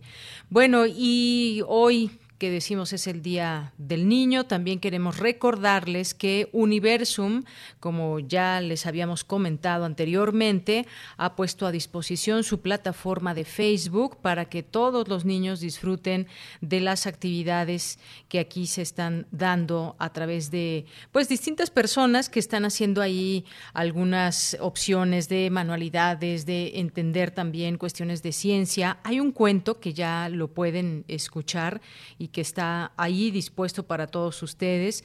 Es un cuento que presenta Mario Iván Martínez, está también Héctor Bonilla ahí relatando, así que pues eh, ya está aquí en línea para que lo puedan escuchar, solamente se tienen que conectar a Facebook y se llama este cuento ¿Sabes cómo se defienden los erizos? En ellos ocurre algo muy especial que no todos los animales pueden hacer. ¿Qué será? Descúbrelo con Universo, Museo de las Ciencias, a soñar despiertos con Mario Iván Martínez en este Día del Niño y la Niña. Eh, quédate en casa, la ciencia llega a tu domicilio, a soñar despiertos con Mario Iván Martínez. Y bueno, también eh, pueden, entre los materiales que ya se han subido, eh, conocer el maravilloso mundo de las plantas. Está ahorita en vivo esta mm, charla, así que conéctense por favor, Universo, Museo de las Ciencias. También em, pues otra de las actividades, ¿por qué algunas cosas flotan y otras se hunden? ¿Qué diferencia hay entre agua dulce y salada? ¿Cómo afecta esto a los animales del mar? Ven y descúbrelo con nosotros. También alegría, tristeza, enojo, ¿cuáles son nuestras emociones? Sigue este video, descubre cómo se generan las emociones en nuestro cerebro y arma tu máscara. Y pues aquí esta parte de Jugando Conciencia de Universo, Museo de las Ciencias, y los pueden ya ver todos estos videos que ya estuvieron en vivo y ahorita ya los pueden ustedes disfrutar también si es que no los alcanzaron en este Día del Niño y la Niña, diviértanse y también se pueden tatuar los colores de la naturaleza. Echen un vistazo a este video que también tiene Universo, Museo de las Ciencias, y juega con los colores que puedas obtener de algunas plantas. Aún hay muchas actividades, recuerden que hay hasta las seis de la tarde eh, todavía estará este de los, de los colores, así que no se lo pierdan y pues ahí dispuesta esa plataforma para todos ustedes. Bien, pues continuamos. Porque tu opinión es importante, síguenos en nuestras redes sociales, en Facebook como Prisma RU y en Twitter como arroba PrismaRU.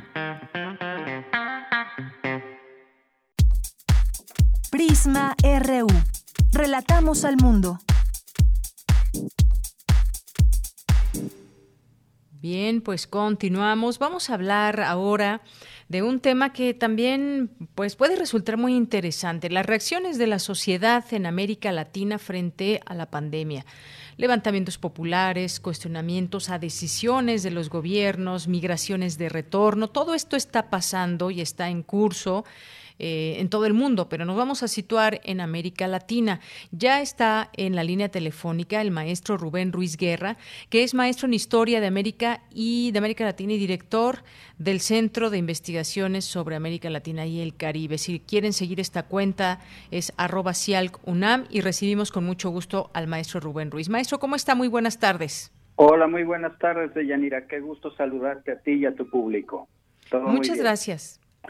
Gracias, maestro. Pues quisiéramos platicar en esta ocasión, hemos estado aquí platicando en este espacio de lo interesante que resultan algunas situaciones en algunos países. Hablábamos esta semana, por ejemplo, del caso India, hablábamos de algunos otros casos de lo que sucedió en España, en Italia, pero situándonos aquí en América Latina, ¿qué nos puede decir con respecto a las reacciones de la sociedad, más allá de lo que están dictando sus gobiernos como estrategias?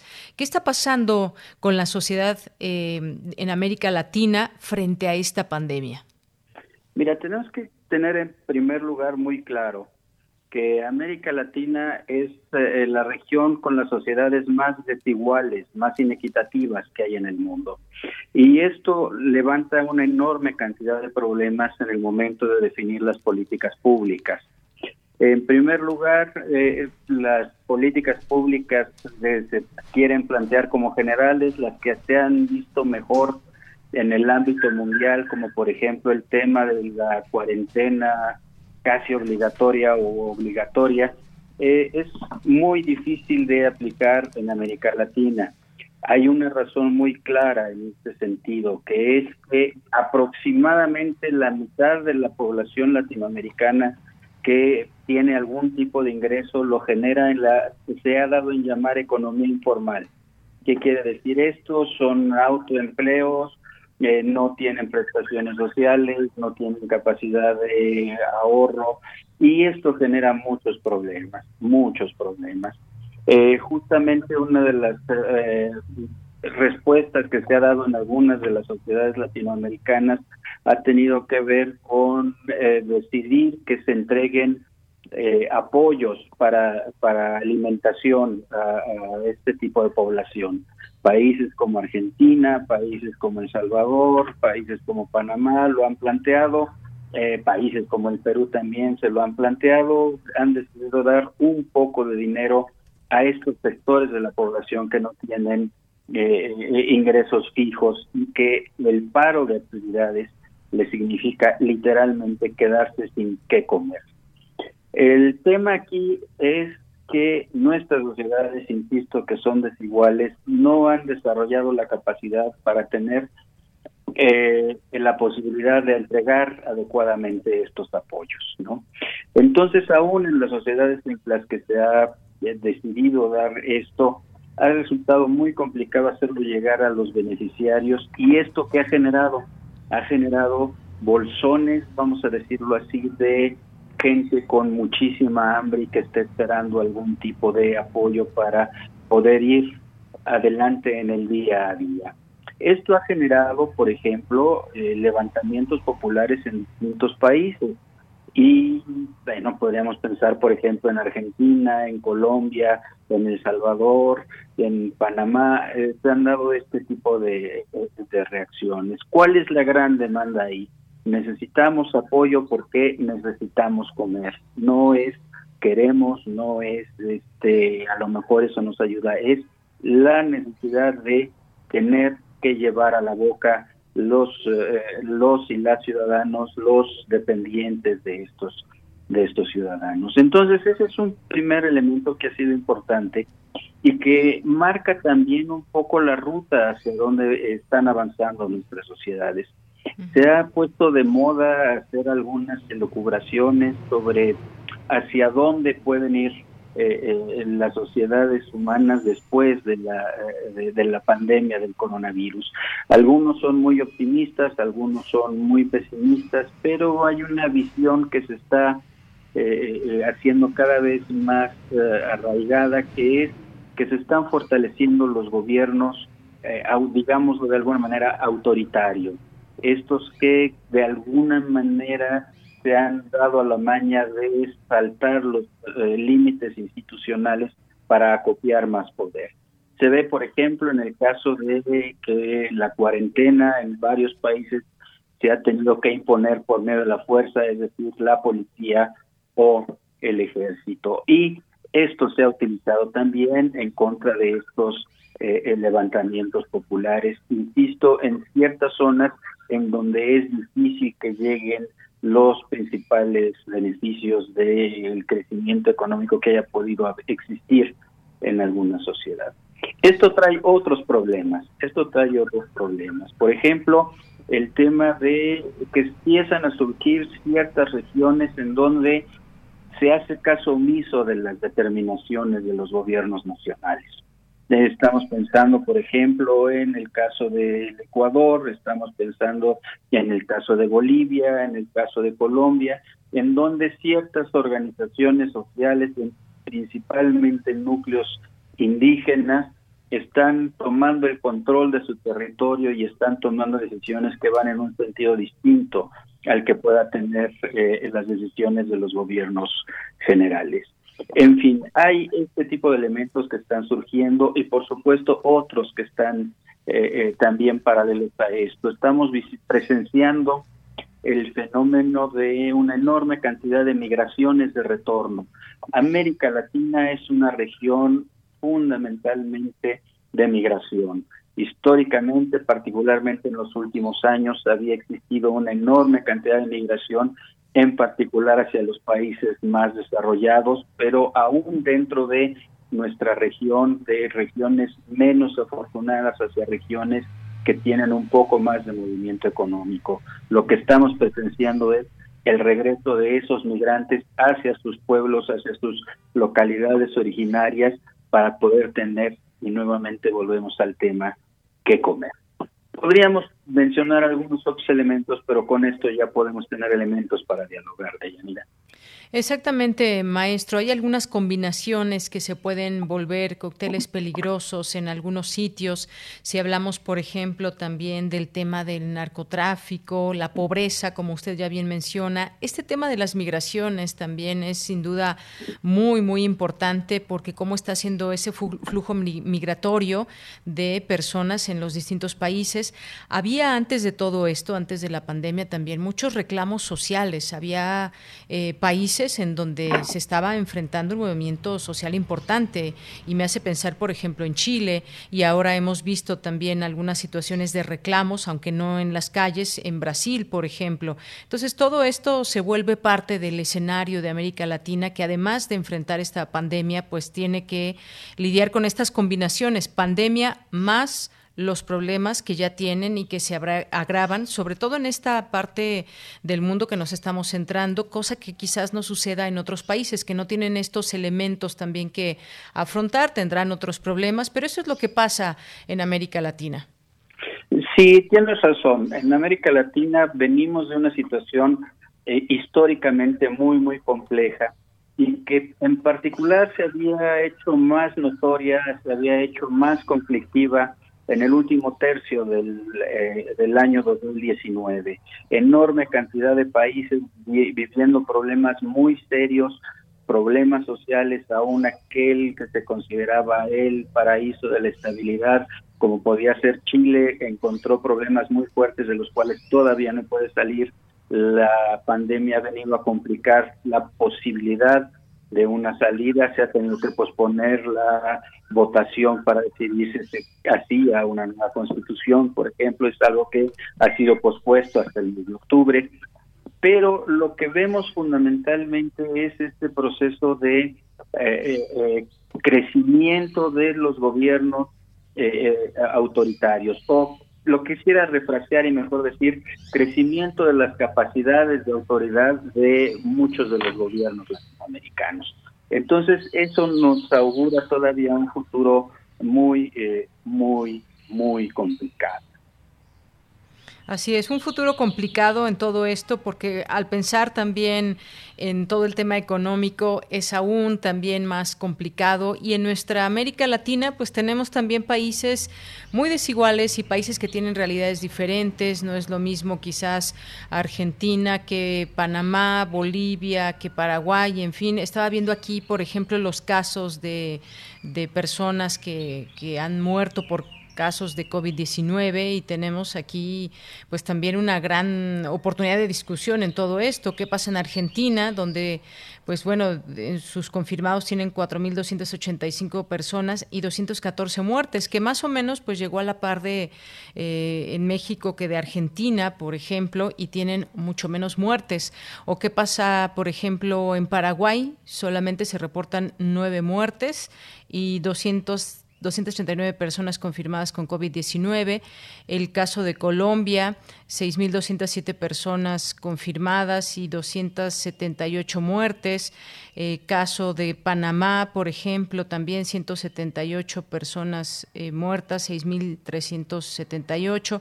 En fin, los números también nos van planteando algunas situaciones. Estoy viendo, mire, Uruguay, maestro, por ejemplo, 15 muertes confirmados, 625. Claro que cambian también el número de millones de población en cada uno de estos lugares, pero pues cosas muy muy interesantes en cada lugar y que cada uno con sus propias características también eh, sociales la realidad por ejemplo de, de, Venezuela o de Cuba o de Bolivia que están pues en situaciones quizás también políticamente diferentes a otros países hay mucho que, que hablar de América Latina sí has, has señalado un punto muy importante que es el de la el tamaño de cada una de las poblaciones de estos países.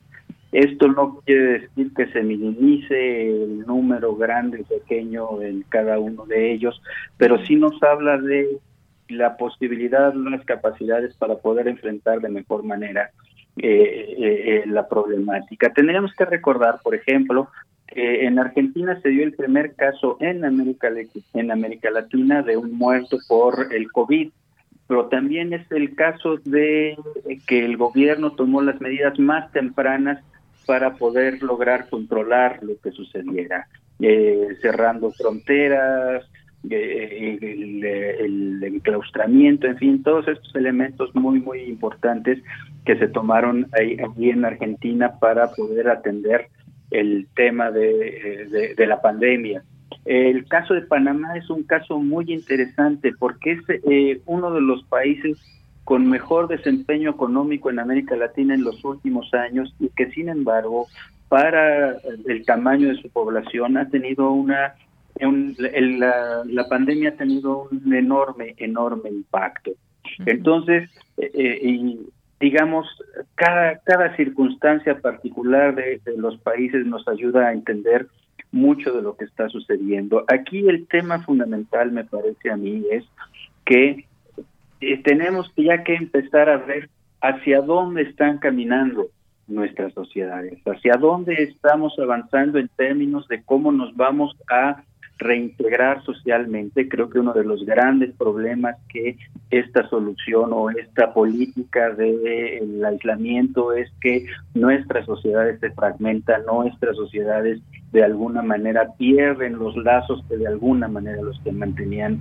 unidos, se pierden las capacidades, las posibilidades de, eh, un manejo político eh, de la mejor manera posible. Son muy contados los países en donde se han, se han alcanzado algunos acuerdos entre gobierno y oposición para enfocar su atención en el ataque, en la respuesta a esta pandemia. Ahí hay temas que son muy, eh, muy, muy importantes. Y esta es una de las cosas que sí tenemos que plantearnos como sociedad. ¿Qué es lo que podemos hacer para que más allá de lo que nuestros gobiernos estén decidiendo y cómo lo estén decidiendo, cómo podemos atender una situación que nos toca a todos, literalmente nos toca a todos, nos puede afectar a todos nosotros.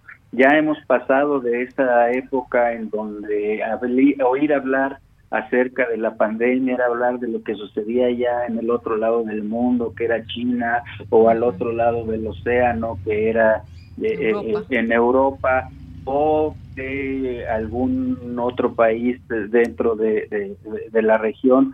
Ya estamos empezando a oír que la enfermedad afecta a nuestros conocidos, a nuestros parientes, ya sabemos de muertos con nombre y apellido eh, eh, que nos es cercano, que nos es eh, de afecto. Tenemos que plantearnos cómo podemos enfrentar eso. Y a mí me parece que una de las mejores soluciones tiene que ser el luchar por dialogar en el mejor sentido posible. ¿Qué podemos hacer para que todos nosotros estemos, estemos mejor?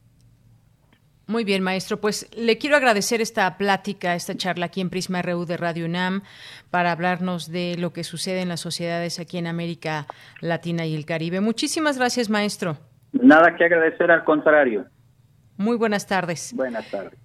Bien, pues fue el maestro Rubén Ruiz Guerra, maestro en Historia de América y director del Centro de Investigaciones sobre América Latina y el Caribe y estos temas tan importantes que hay que platicar. Y estaba leyendo aquí entre las cantidades de personas que ya están infectadas en el mundo y lo que dice hoy la inteligencia de Estados Unidos, que COVID-19 no fue creado por el hombre ni modificado genéticamente, es lo que da a conocer hoy los servicios de inteligencia de Estados Unidos. Este anuncio hoy haber llegado a la conclusión de que el nuevo coronavirus se originó en China, pero no fue creado por el hombre o modificado genéticamente. Todavía buscan estos servicios de inteligencia determinar si la epidemia comenzó por un contacto con animales infectados o si fue el resultado de un accidente de laboratorio en Wuhan, eh, ciudad china, donde surgió la pandemia, precisó la Dirección de Inteligencia a través de un comunicado. Continuamos.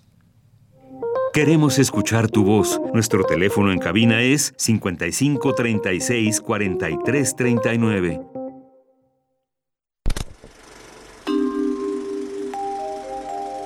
Cine Maedro.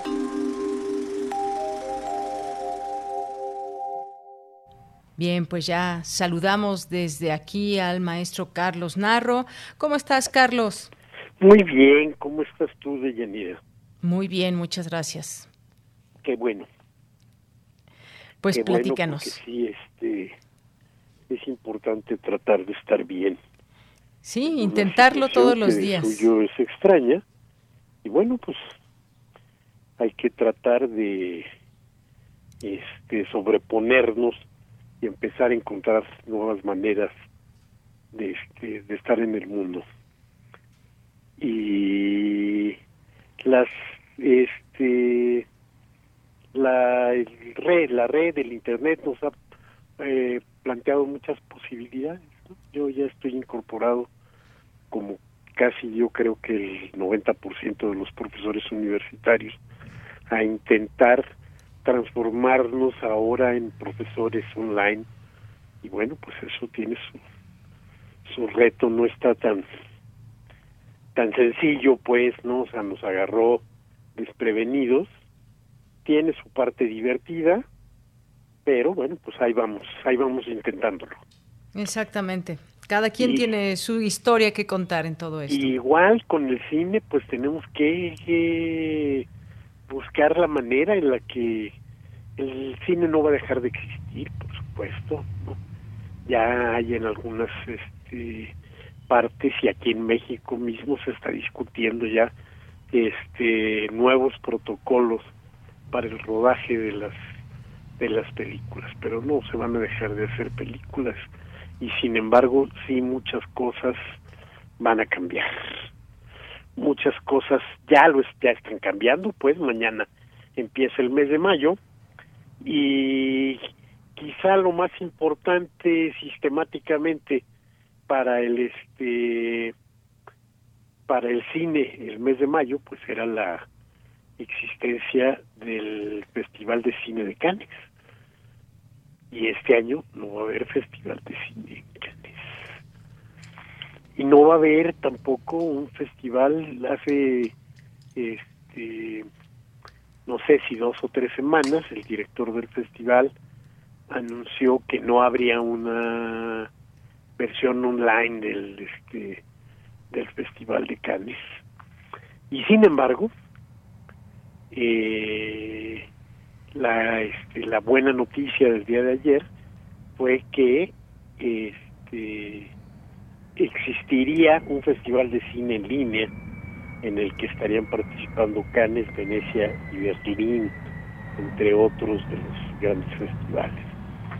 Un festival llamado We Are One, nosotros somos somos uno, eh, que bueno, pues eh, no sé de qué manera este va a ocurrir, supongo que va a tener su este su propia página, pero también sabemos que una buena cantidad de películas serán presentadas este completamente gratis en YouTube a ese a ese festival. Y bueno pues habrá selecciones de distintos este festivales. Entre ellos este Toronto y de México el Festival de Cine de Guadalajara. Será uno de los que estarán participando ahí. Y bueno, pues ocurrirá hacia el final de este, este mes de mayo que empieza mañana. Y tendremos que estar muy pendientes de ello. ¿No? Tendremos que estar pendientes de esta eh, nueva manera. Los festivales de cine se habían convertido en un punto de punto eh, intermedio entre la distribución y la producción, un medio que de alguna manera legitimaba las películas para ya este, dar el paso a la exhibición comercial y demás. Entonces, bueno, este qué irá a pasar en el futuro con estos este, festivales, cómo se cómo se hará en el futuro, este, regresarán a, tener exactamente la misma forma que, que tenían o estarán ocurriendo básicamente en línea. Pues no lo sabemos. No lo sabemos y tendremos que estar muy muy al pendiente. Yo creo que este este eh, somos uno, podríamos traducirlo así. Eh, esta confluencia de festivales y demás, pues nos dará o nos abrirá alguna otra, alguna de las otras posibilidades. Y pues no sé qué más decir pues acerca de eso. Todos los que pues no pudieron estrenar sus producciones que tenían pensadas para este año, eh, que pues ya tenían listas y para presentarse en los festivales como este eh, de Cannes o en Venecia o de Berlín, todos los que normalmente se llevan a cabo. Se quedan ahí los materiales para distribuirse o para presentarse de una manera diferente. ¿Quién sabe cómo va a ser? ¿Quién sabe cómo va a ser? Nosotros teníamos ya dos, para, para la última película en la que participé en la producción, teníamos dos festivales en puerta. El inmediato era Shanghái, que hasta la fecha sigue sin decir, este, no lo han querido cancelar pero no han querido dar nuevas fechas ni mucho menos. Entonces, bueno, pues quién sabe cómo va a, a ocurrir esto. De todas maneras, contra todos los augurios, el cine va a seguir existiendo. Y va a seguir existiendo también en las pantallas grandes. ¿no? Pero bueno, pues ahora va a tener este una mayor este, cercanía con la con la proyección este, casera, ¿no?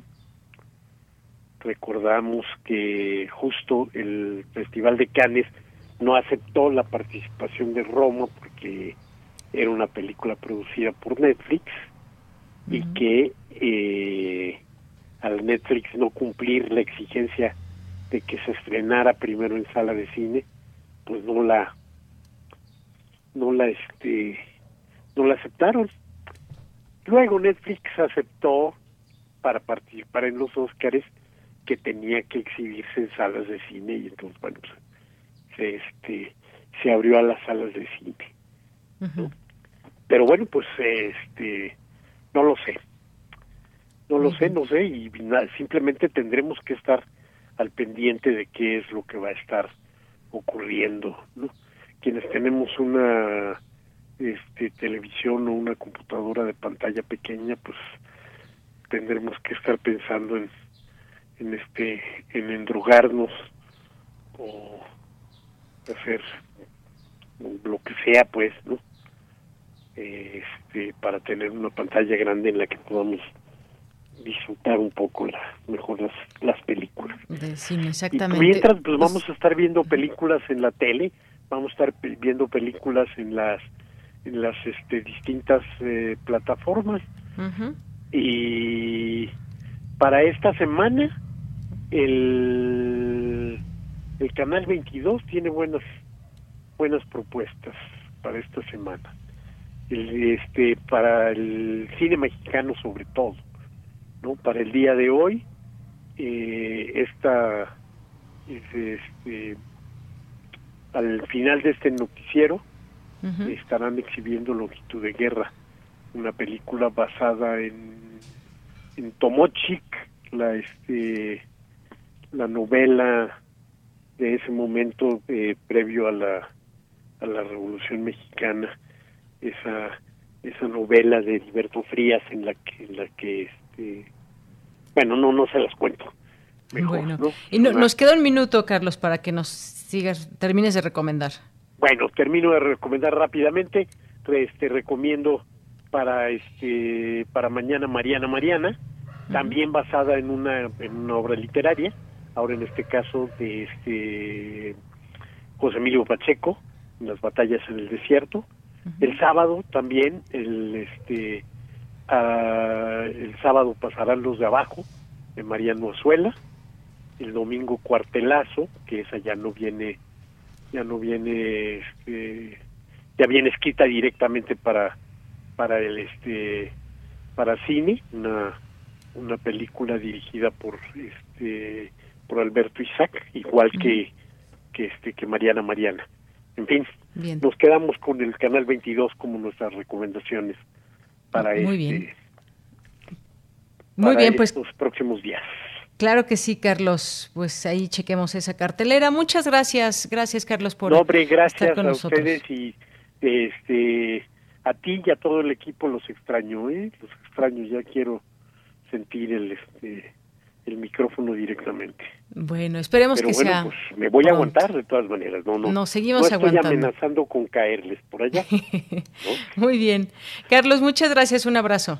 Ándale, igualmente. Hasta luego. Hasta luego. Continuamos. Queremos escuchar tu voz. Nuestro teléfono en cabina es 55 36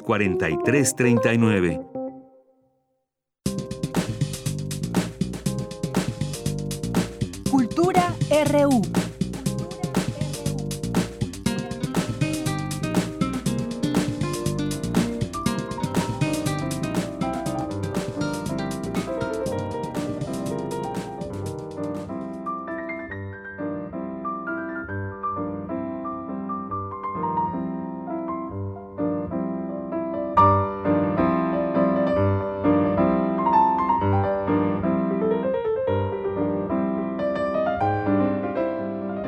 Qué rico este piano.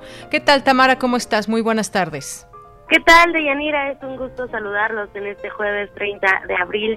Este piano que suena eh, fue tocado por Alex Mercado, porque pues hoy es día del jazz y con este ritmo queremos celebrar con ustedes. También eh, pues es día de los niños y las niñas. Espero que le estén pasando bien en sus casas. He visto que muchos han celebrado en línea con sus compañeros, con sus profesores y aprovechando la fecha, Vaya, ustedes saben que siempre les damos opciones para leer, ver, escuchar y compartir. Y hoy les cuento que Cultura UNAM ha preparado una programación especial de teatro, artes visuales y también libros para el público infantil, para los más pequeños de la casa. En el canal de YouTube de Libros UNAM pueden ver cuentacuentos muy divertidos con Janet Pankowski y también Nacho Casas. Nacho cuenta contigo, también está en esos videos compartiendo cuentacuentos muy interesantes y sobre todo eh, pues que hacen que los niños pasen un muy buen momento. También les recomiendo visitar eh, la, la, página oficial del Museo Universitario Arte Contemporáneo, el bien conocido como MUAC, porque este recinto nos ofrece sus programas MUAC donde estés y MUAC Ninix y bueno, tendrá diversas actividades especiales como la presentación de la pieza Nacimiento de un poema. Este esta pieza fue elaborada con los títulos de las más de 80 obras de arte que compartieron niñas y niños durante la dinámica creativa Hagamos un museo y este poema plástico además es descargable podrán descubrirlo en las plataformas de muac.unam y también en sus redes sociales. Esto en la parte de niños, ya pasando a otra información, información más enfocada a los tiempos que corren, queremos invitarlos a que formen parte del taller virtual El Teatro y la Peste, Harto, Pandemia y Crueldad. Este taller forma parte del proyecto Primitivismo y Locura, poéticas de las vanguardias del Instituto de Investigaciones Filológicas de la máxima casa de estudios. Este proyecto y taller es coordinado por el doctor Enrique Flores, quien nos compartió parte de lo que los asistentes virtuales podrán conocer en el taller. Vamos a escuchar. Es eh, una especie de curso taller en el que se trate de leer, comentar y discutir este texto de, principalmente este texto de Antonin Artaud, el teatro y la peste, eh, pues poniéndolo en relación con el con el problema actual, pero también proyectándolo en toda su, digamos, en su potencia poética, ¿no? Al texto hacia toda clase de reflexiones. Esa es la idea. Bueno, el curso va a ser todos los jueves, seis jueves consecutivos a partir de las 18 horas, de las 6 de la tarde hasta las 8 de la noche. Va a ser un curso, un curso virtual al que están invitados todos, que será gratuito. Si hay una asistencia regular, se otorgarán incluso constancias para quien les interese. Y cada una de las sesiones va a estar dedicada a un aspecto del texto, ¿sí? Eh, la primera al, elemento histórico, la segunda la clínica, la tercera el teatro, la cuarta la sexualidad, la quinta la ritualidad y en la última vamos a discutir una película de Werner Herzog muy famosa que se llama No será tú el vampiro y que incluye que, que se desarrolla en el contexto de la peste negra medieval. Él fue el doctor Enrique Flores con estas recomendaciones y bueno, a, Antonin Artaud fue uno de los primeros exploradores del espacio. Esas exploraciones conocieron dos fases, la de la postulación de un nuevo arte teatral ligado al espacio y la que lo llevó a revelar la forma en que la vida entra justo en ese espacio. La primera fase estaba ligada aún al surrealismo y la segunda viene de su visita a México y sobre todo de su viaje a la Sierra Tarahumara. Es importante comentarles que en este curso no hay que tener un amplio conocimiento de Antonio Artaud. En palabras del doctor Enrique Flores, en este taller virtual, eh, lo que se intentará es pensar el acontecimiento de la pandemia que vivimos en la actualidad sin direcciones preestablecidas, eh, sin eh, estrechar la reflexión, más bien estrechar la reflexión en un cauce único y también eh, pues se pretende pues provocar el contagio del texto artudiano sembrar, como siempre, una semilla de reflexión, una semilla de curiosidad, una semilla en comunidad en estos tiempos de pandemia. El curso inicia hoy, hoy jueves, a través de Zoom y será cada jueves a las 6 de la tarde, de 6 a 8, hasta el 4 de junio. Les recomiendo que visiten las redes sociales del Instituto de Investigaciones Filológicas de la UNAM y también nuestras redes sociales porque ahí les vamos a compartir el ID, eh, la contraseña que deben ingresar. No es necesario hacer un registro o una inscripción como tal, pero bueno, si quieren que tengan una, tener una constancia electrónica, hay que tener el 80% de participación.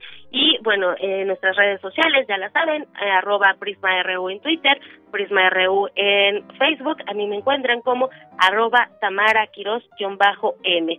De Yanira, pues que, que este sea un excelente día, sobre todo para, para su niño interior, para todos ustedes. Y les mando un fuerte abrazo allá a cabina, a la producción, a los controles, también a la continuidad.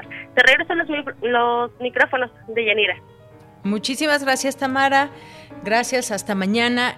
y ya casi nos despedimos, pero rápidamente también tenemos aquí un anuncio que darles a conocer, un comunicado de parte de nuestra universidad.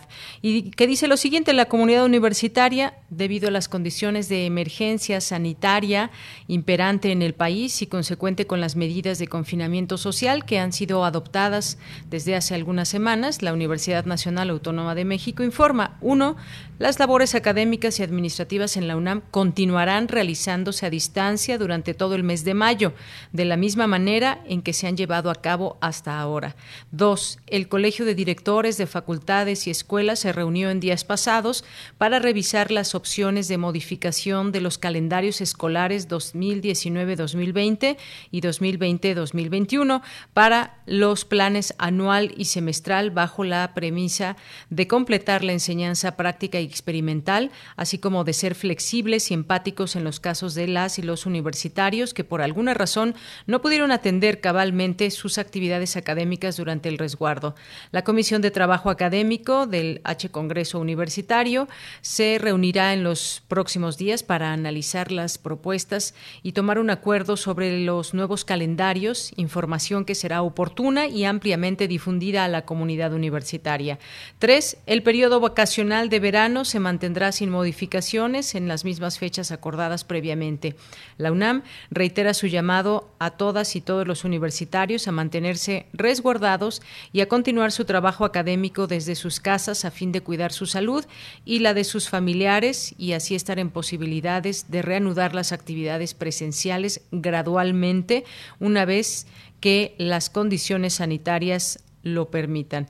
Eh, y bueno, pues tenemos un hashtag, unamos acciones contra la COVID-19.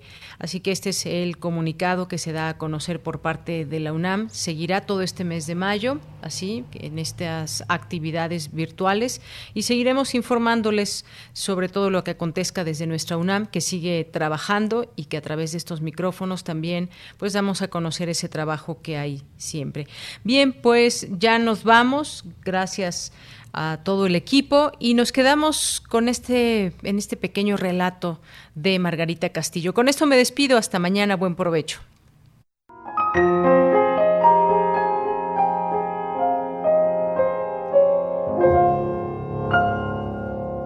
Dibujar un niño, Gloria Fuertes.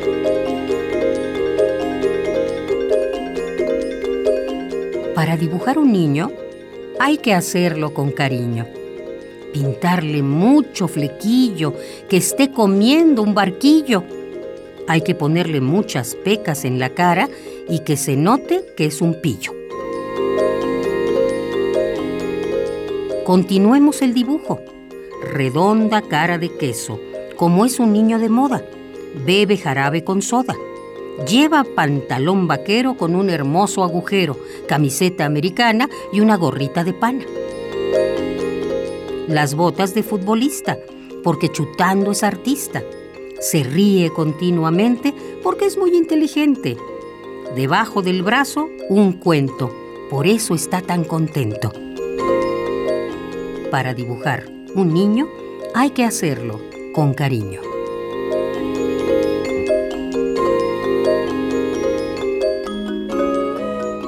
Dibujar un niño.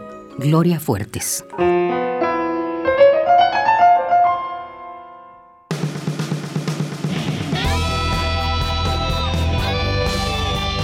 Prisma RU.